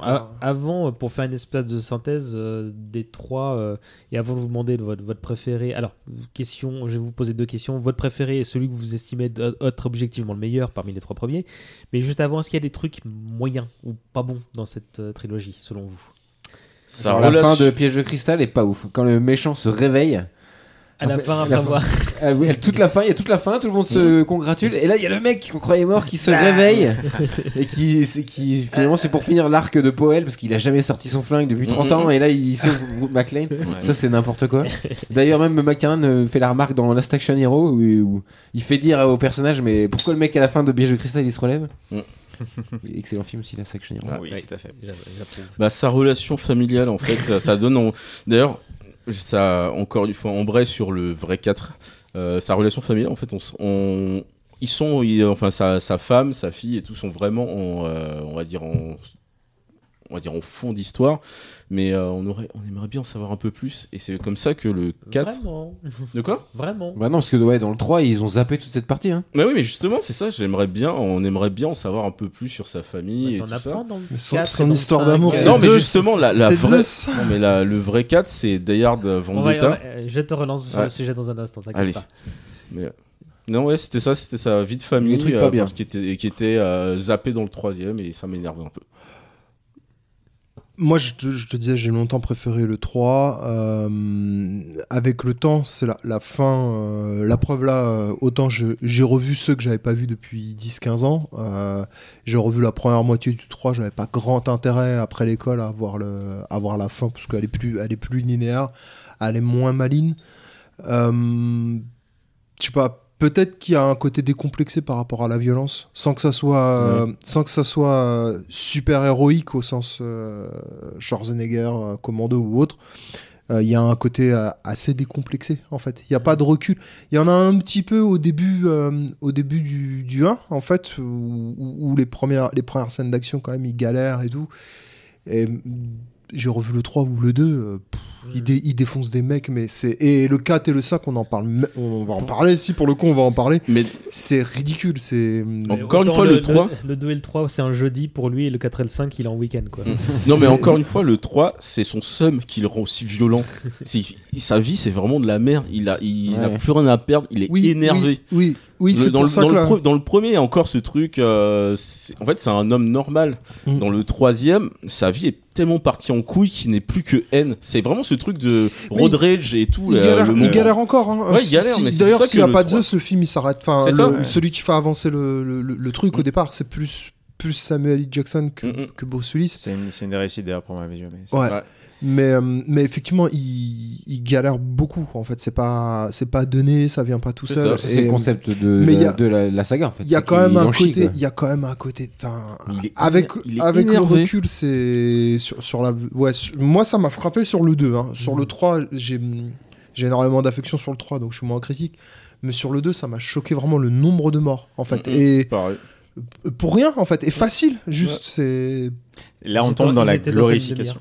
Non, ça, on tombe dans la glorification euh, qui était l'apanage des films d'action avant. Des années 90 complètement. C'était complètement que- ça. L'arme fatale, il tue 2000 personnes aussi. C'est pour ça, c'est pour ça que le, c'est pour ça que le 3, mon- pour moi, il fonctionne mieux. C'est qu'il est avec ses potes, en fait, et que c'est pas tous des demeurés, en fait. C'est-à-dire que le capitaine vraiment prend, je sais pas quel est l'acteur, il prend beaucoup de temps à l'écran. C'est vrai. ouais. Ses potes que- qui meurent ou pas, ils sont là, euh, ils ont des voilà, ils ont des histoires, des idées, etc.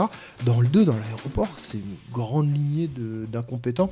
Hormis euh, Dans le 1 aussi, hein, les hormis flics le- sont hormis le vraiment Renoir. comme des, des mecs qui ont rien compris. C'est l'agent, le sergent Poel qui lui a compris ce qui se passe. le Avant le chef de la que- police et le quoi. Mais en même temps, encore une fois, ce sont pas des vrais flics new-yorkais. Bien Donc, sûr. euh, encore une fois, New York, euh, la Les vraie flics base. de Los Angeles, c'est Starsky Hutch quand Mais même. ouais, hein, donc, euh, alors, que, attention. alors que New York sont des Saiyans, sûrement beaucoup d'Algériens dans cette ville. Asina. Non, c'est vrai que la police est beaucoup plus. Ah, pardon, Mais ouais. excuse-moi. La police est beaucoup plus. euh, Performante. Mise, mise en valeur, entre guillemets, dans le 3. euh, que- Parce qu'il est chez lui. Peut-être parce qu'il est chez lui, euh, voilà, ex- effectivement. Tu voulais rajouter un truc, Asina Ouais, en fait, hum, quand, quand j'étais enfant, je confondais beaucoup euh, le, le 3, Speed et Chute libre, en fait.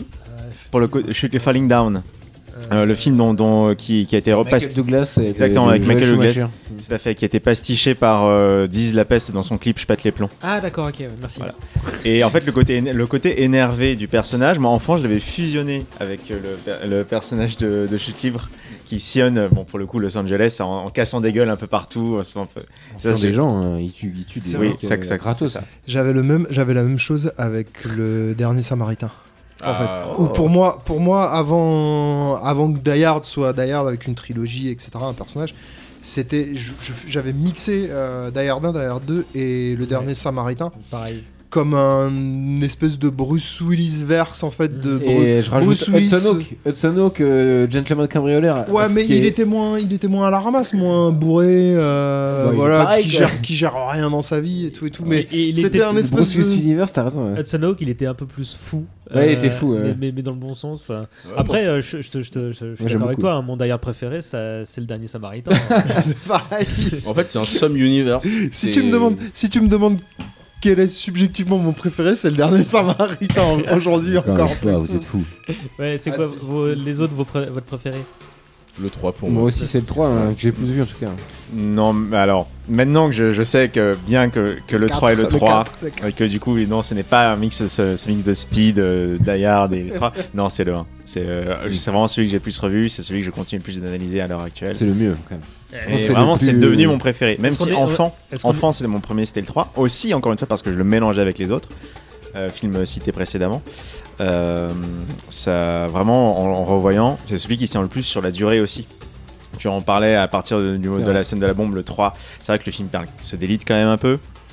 Euh, le 1 est celui qui se tient le plus jusqu'à cette scène où effectivement le gars ressuscite pour que Powell puisse, puisse Ouais, ça, c'est balle. ça, c'est chaud. Est-ce qu'on se sent Mais- pas un peu obligé de dire, un peu à la manière de l'Empire contre-attaque pour Star Wars, où on va dire, bah oui, objectivement, enfin, ça- je dis des bêtises, mais euh, mon préféré c'est le 6, mais je dois admettre que c'est le 5, le- l'Empire Ouais. contre-attaque qui est le meilleur. Est-ce qu'on n'est pas un peu tenté de, de- de devoir avoir la même réflexion pour Die Hard en disant, bah oui, mais Piège de cristal quand même, euh, c'est la base. euh. Euh, moi, je reste vraiment sur le 3 parce que le premier, il a en guillemets une facilité, c'est que c'est un huis clos en guillemets. Ça se passe dans une tour, il y a peu de chances de, de se barrer, de se barrer en couille. Le troisième, il est vraiment généreux. Il est vraiment putain de généreux et c'est pour ça qu'il peut avoir des longueurs, il peut avoir des justement des euh, des pistes qui te font te perdre à, à Mhm. certains moments, mais il se tient sur toute une putain de ville, sur on va dire la capitale des mecs les plus balèzes du monde. On se retrouve avec quelque chose qui se tient autant, mais pour moi c'est un, c'est un exploit. Autant c'est un peu comme euh, on parle souvent de, enfin je parle souvent de The Raid au niveau de la bagarre. The Raid 1, s'il y a si peu de choses à redire là-dessus, c'est parce qu'on est dans une tour, le mec il monte, il bute des mecs.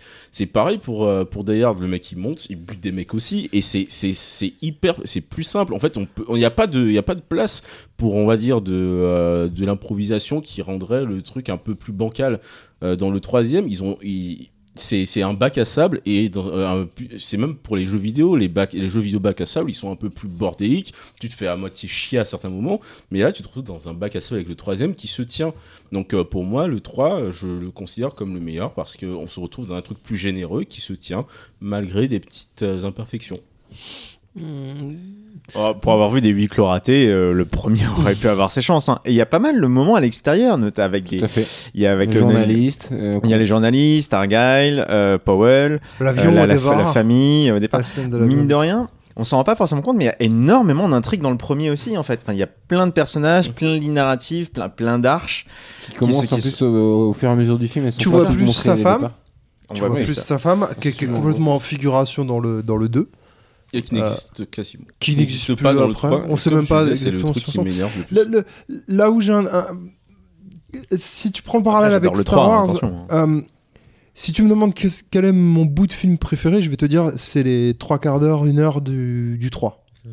Où c'est plus fun, c'est la partie que je prends le plus de plaisir à regarder. Si tu me demandes quel est mon film préféré, je vais te dire le 1. Star Wars, c'est pareil. Si tu me demandes quel est mon film préféré, je vais te dire l'Empire contre-attaque. Si tu me demandes quelle est ma séquence préférée, je vais te dire le début du retour du Jedi. Jusqu'à. sur Tatooine, en Mhm. fait. Voilà. Qui est, qui est un truc que j'ai depuis gamin et que ça me reste encore aujourd'hui. Si tu me donnes un- une séquence à revoir, c'est Tatooine sur euh, le- le- les 15-20 premières minutes. Non, mais j'accepte, je vois le, le, le tu, vois le, tu négociateur vois le en- truc, mais si tu me donnes tout un film à voir, je préfère revoir Piège de cristal.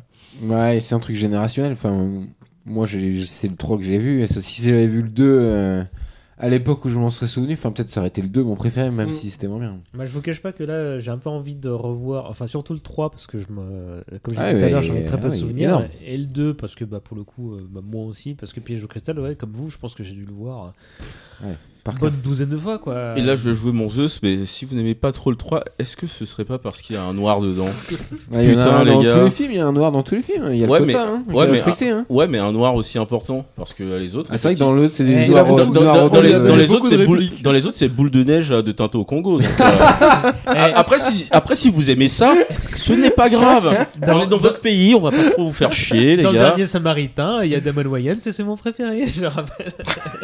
On ne part pas du dernier Samaritain, il est trop cool. Il est beaucoup trop cool. Bon, et dernière question euh, avant. euh, non, pas, euh, il me reste encore une ou deux questions, mais. euh, On comment- va pas parler de Jake Courtney On y arrive.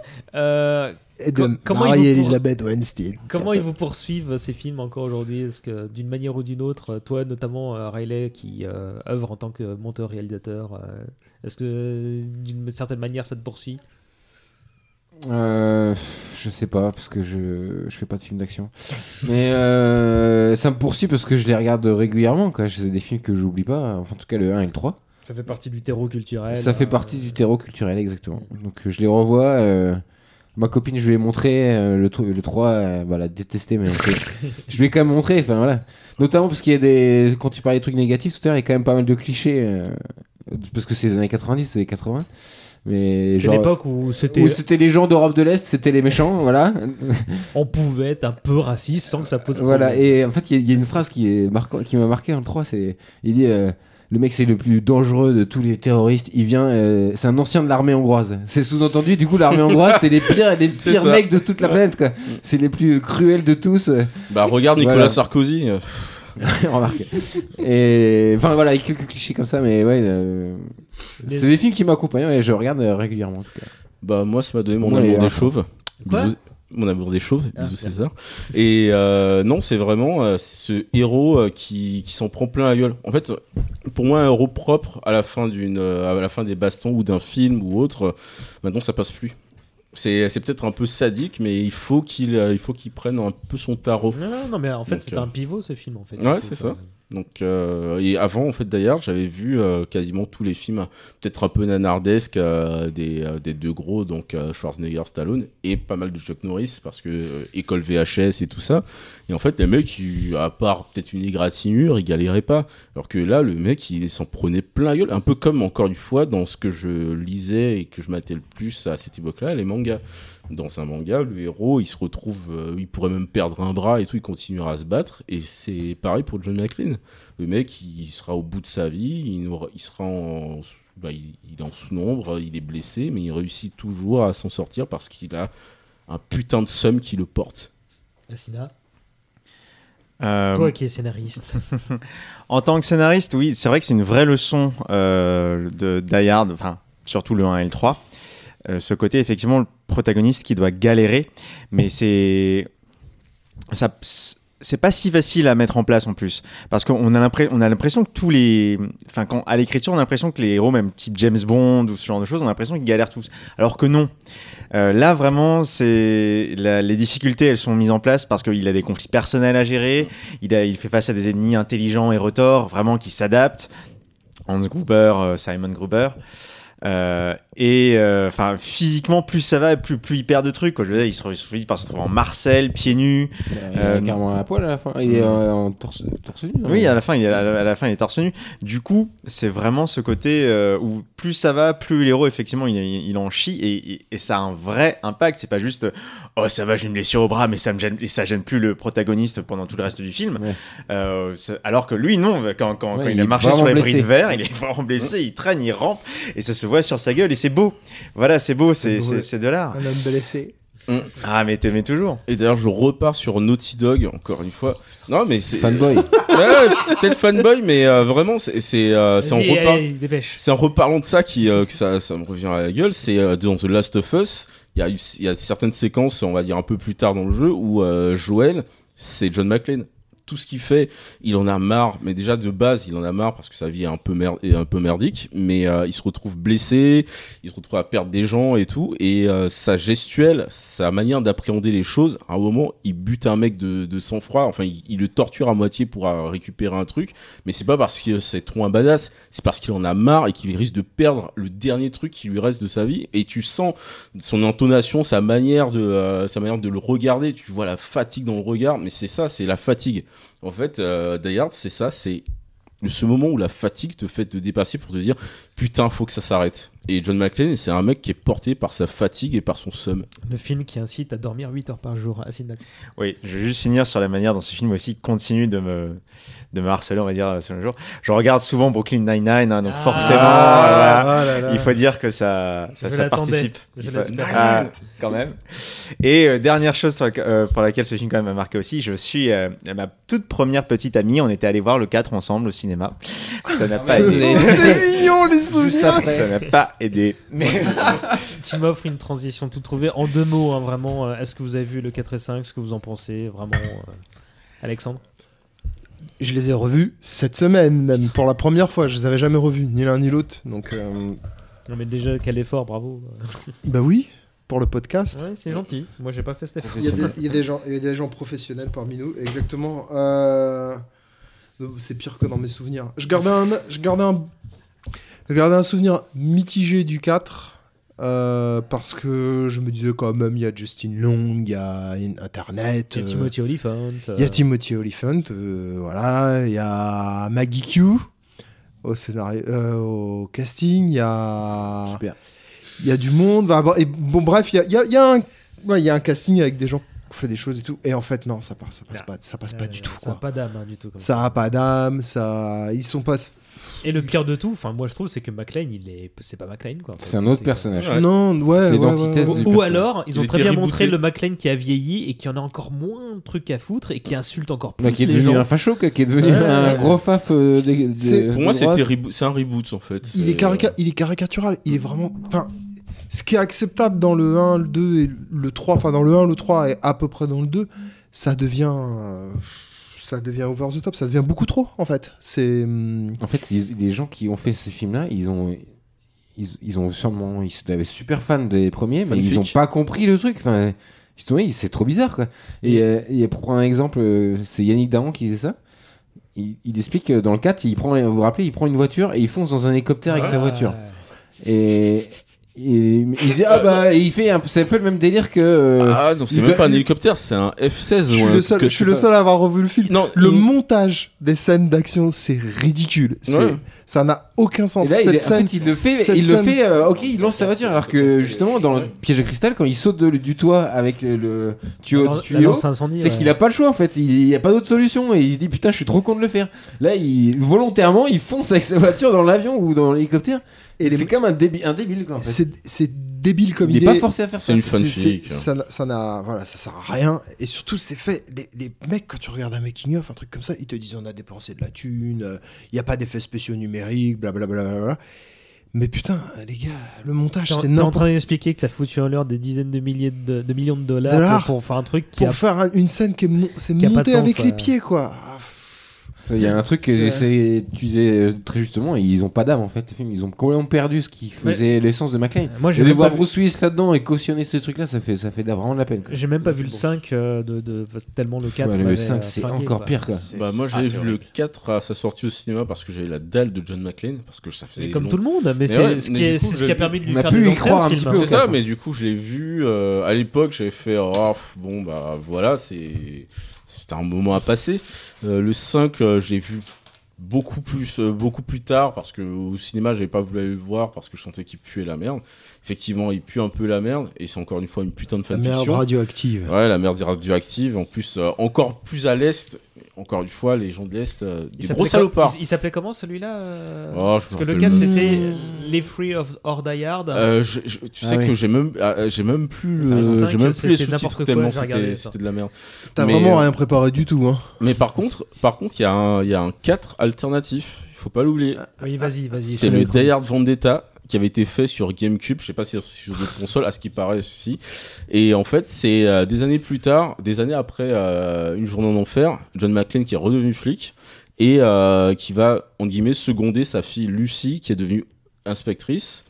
Il y a qui est devenu commissaire et il se retrouve dans une histoire de merde absolue. En fait, on se retrouve vraiment dans les délires des premiers où c'est John McClane qui en chie, tu en chies et tu te blesses au fil du jeu et ton personnage n'en peut plus, il jure, il en peut et euh, tu fais des exécutions. euh, Il y a, le, il y a, hum, le- les- la notion d'overkill dont, euh, dont j'avais parlé un peu, un peu avant, où John McClane, plus il en a marre et plus il bute les gens d'une manière assez sale.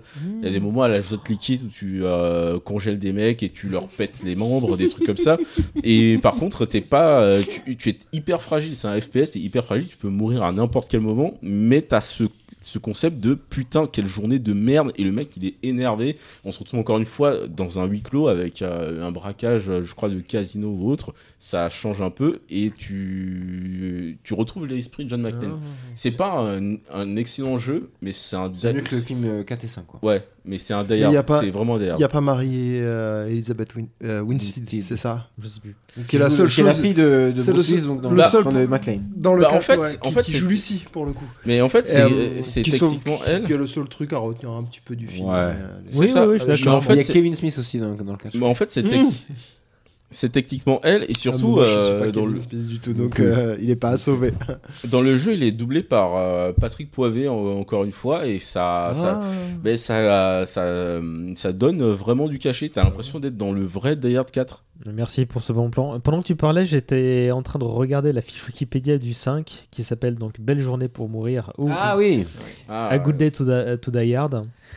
Putain, le on n'a pas pitché le 4 et le 5. on dirait un alors, type de film de cul. Bah, je vais juste te dire la moitié, parce que rien que la moitié est, fran- est géniale.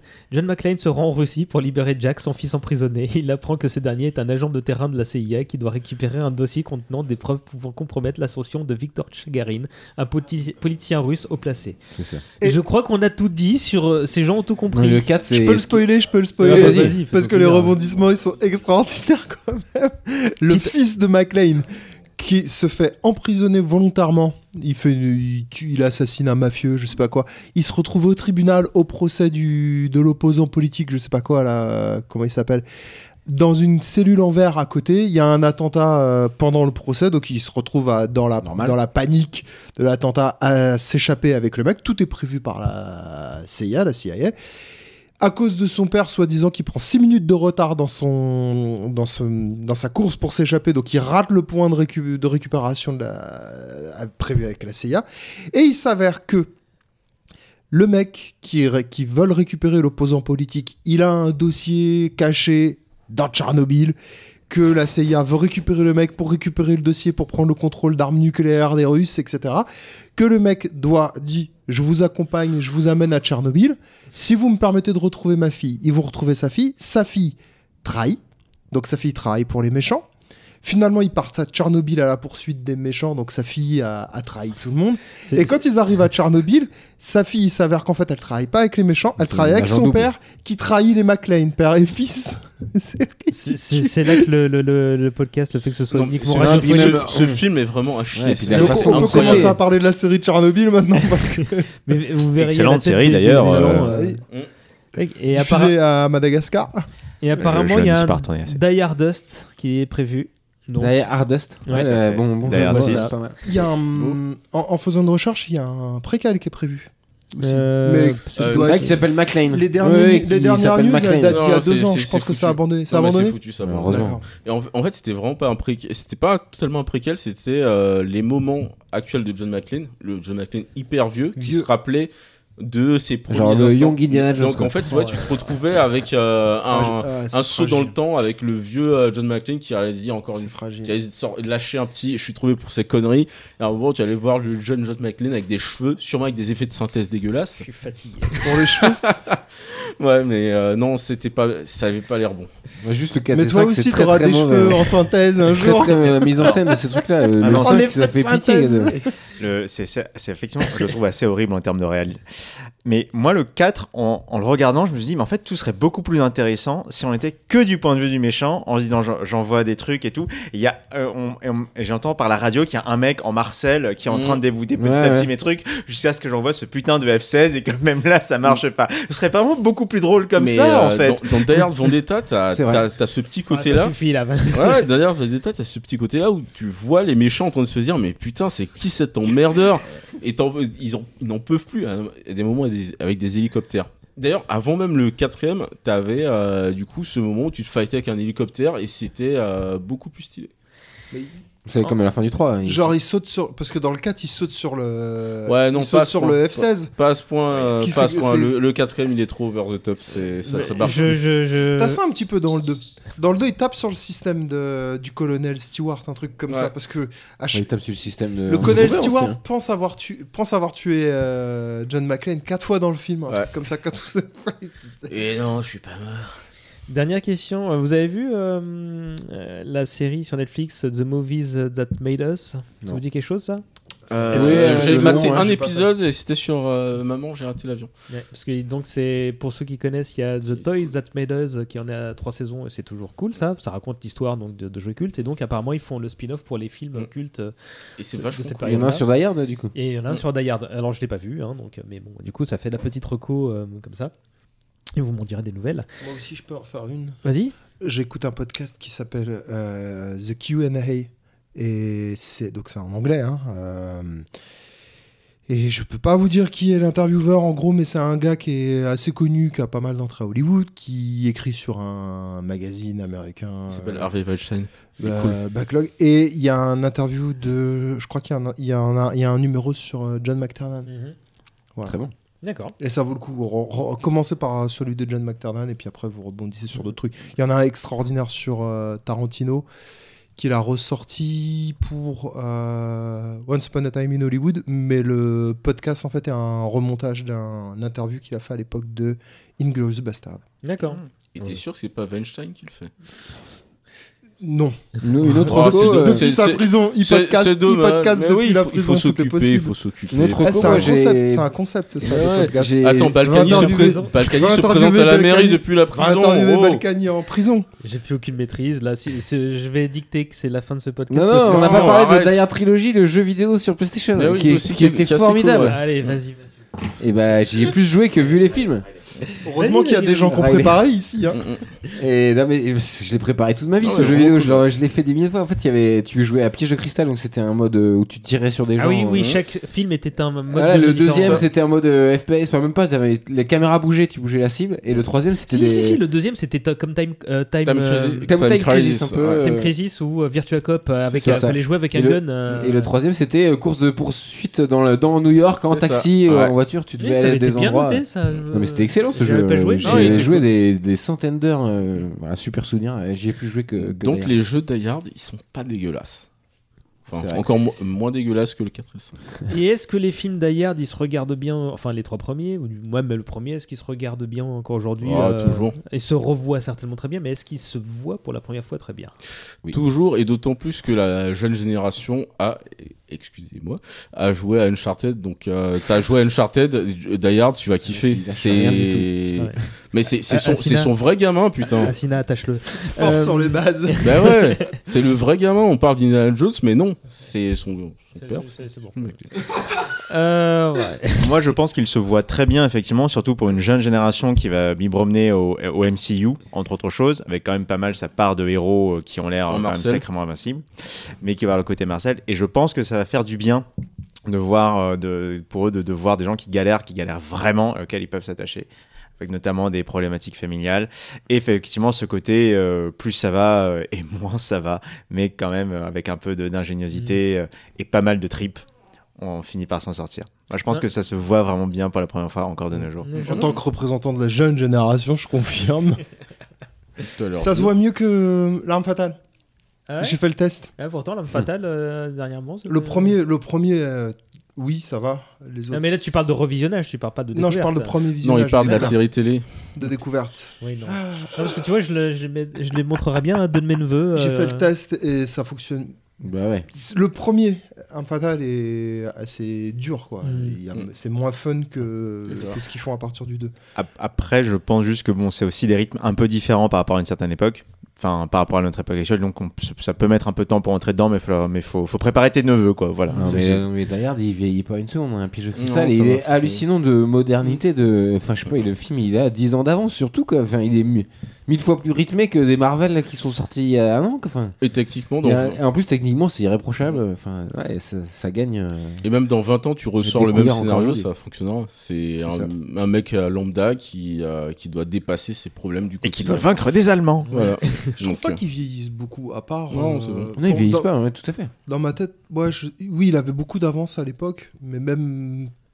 Le Tu vois, à 5, part- le 5 paraît plus vieux que le 1. T'as des écarts, t'as des écarts de- Oh sur l'utilisation de la technologie, mais c'est c'est mineur en fait. Sur la cohérence du, du film, ça, tu penses pas en fait une fois que t'es dedans. Aujourd'hui, il vaut mieux voir un film qui a été fait pré-téléphone portable que de voir un film qui a été fait sur les premières années des téléphones portables parce que l'écart de technologie te sort du film. Ce qui est d'ailleurs un fait. des gros problèmes du 4, parce que c'est sur ça, ça Mm. parle de piratage informatique, Et c'est ça te totalement sort- has-been au bout de 6 Voilà. mois. Quoi. Ça, te sort complètement du film. Le seul, le seul moment où il pourrait devenir has-been, c'est si des mascus réussissent à se, à, à s'emparer de Hollywood et disent qu'un héros ne peut pas être comme ça. Parce que c'est, euh, c'est techniquement l'un des rares héros euh, du quotidien.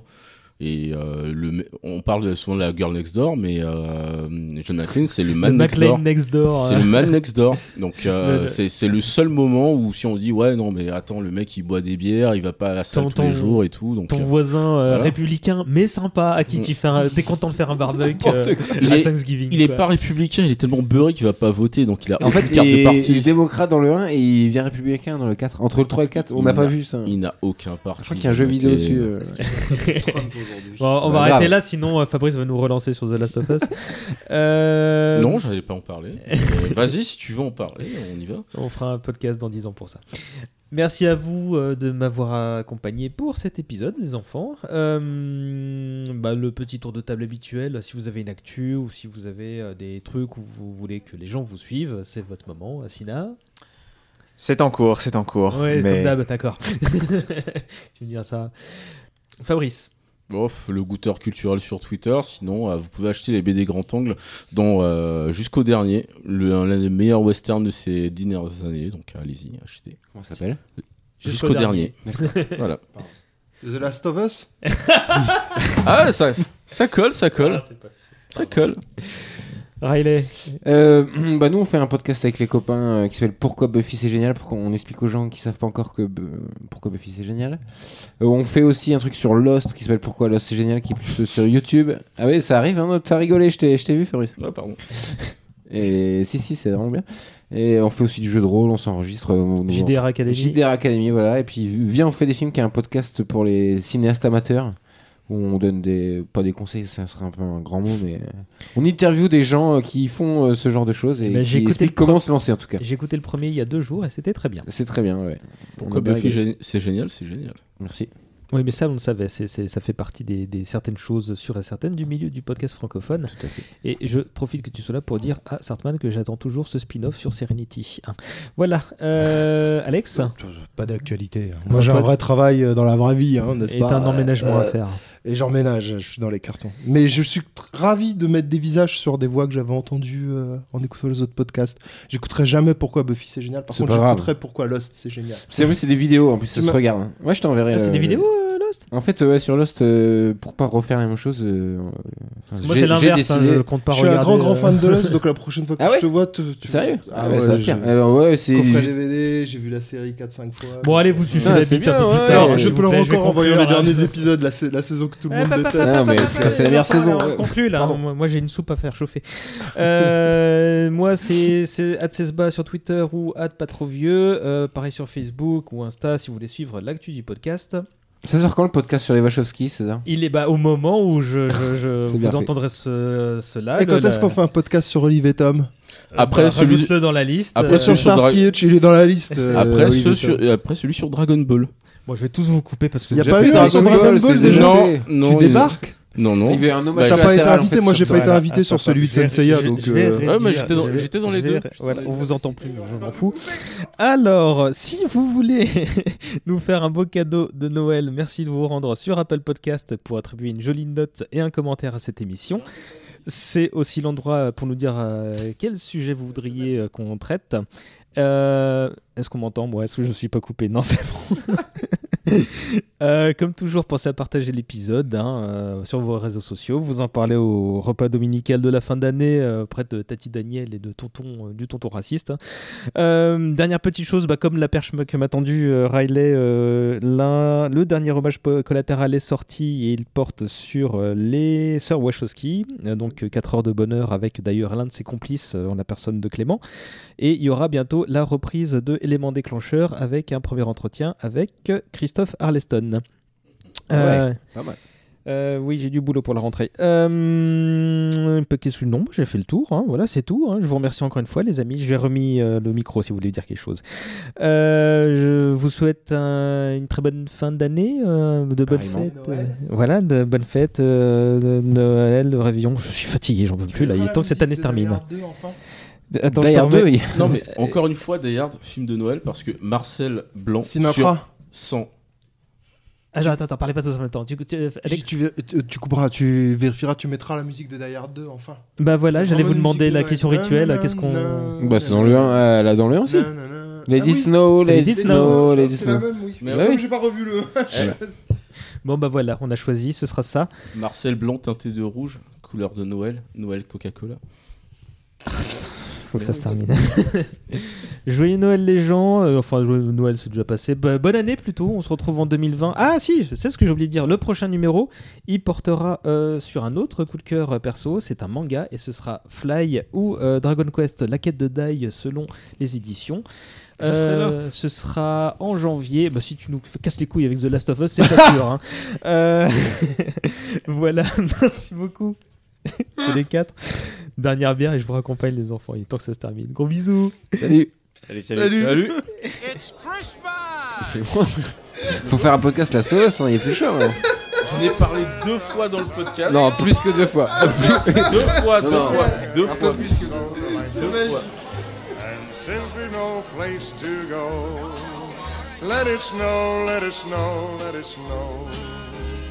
It doesn't show signs of stopping, and I brought some corn for popping. The lights are turned way down low. Let it snow, let it snow, let it snow. When we finally kiss goodnight. How I hate going out in the storm. But if you really hold me tight, all the way home I'll be warm. Fire is slowly dying, and my dear, we're still goodbying. But as long as you love me so, let it snow, let it snow, let it snow. When we finally kiss goodnight, how I hate going out in the storm.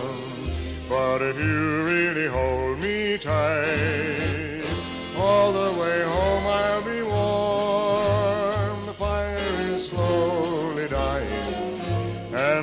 dear, we're still goodbying.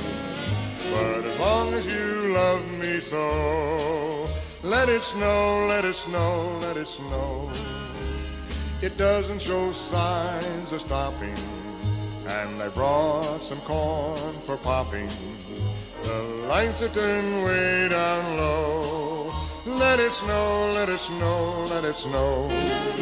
When we finally kiss goodnight. How I hate going out in the storm. But if you really hold me tight, all the way home I'll be warm. The fire is slowly dying, and my dear, we're still goodbying. But as long as you love me so, let it snow, let it snow, let it snow. When we finally kiss goodnight, how I hate going out in the storm. But if you really hold me tight, all the way home I'll be warm. The fire is slowly dying, and my dear, we're still goodbying. But as long as you love me so, let it snow, let it snow, let it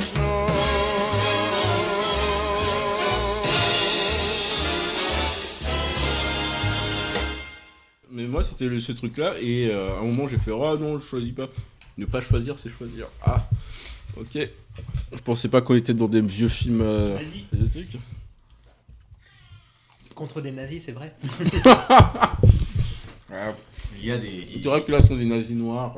C'est encore pire. C'est encore pire. Les elfes, dangereux, elfes noirs. Elfes noirs, ouais, bien sûr. pareil pour les nazis, donc. euh. Attention, attention. Les elfes noirs sont matriarcaux. Ouais, mais ça, ils restent dangereux. C'est pas parce que ce sont des femmes. Oh Ça, c'est ouais, c'est limite. euh, ouais. Mmh, J'aime pas ça. Non, mais j'assume tout à fait. C'est ça que je vais mettre en ligne. Il y a des choses qui sont bien mieux. moi, moi, j'étais en train d'essayer de dire que les elfes noirs étaient mieux que les nazis, vous avez détourné mes propos. Ils sont bien mieux, ouais. Voilà. Définis mieux. C'est vrai que c'est pas-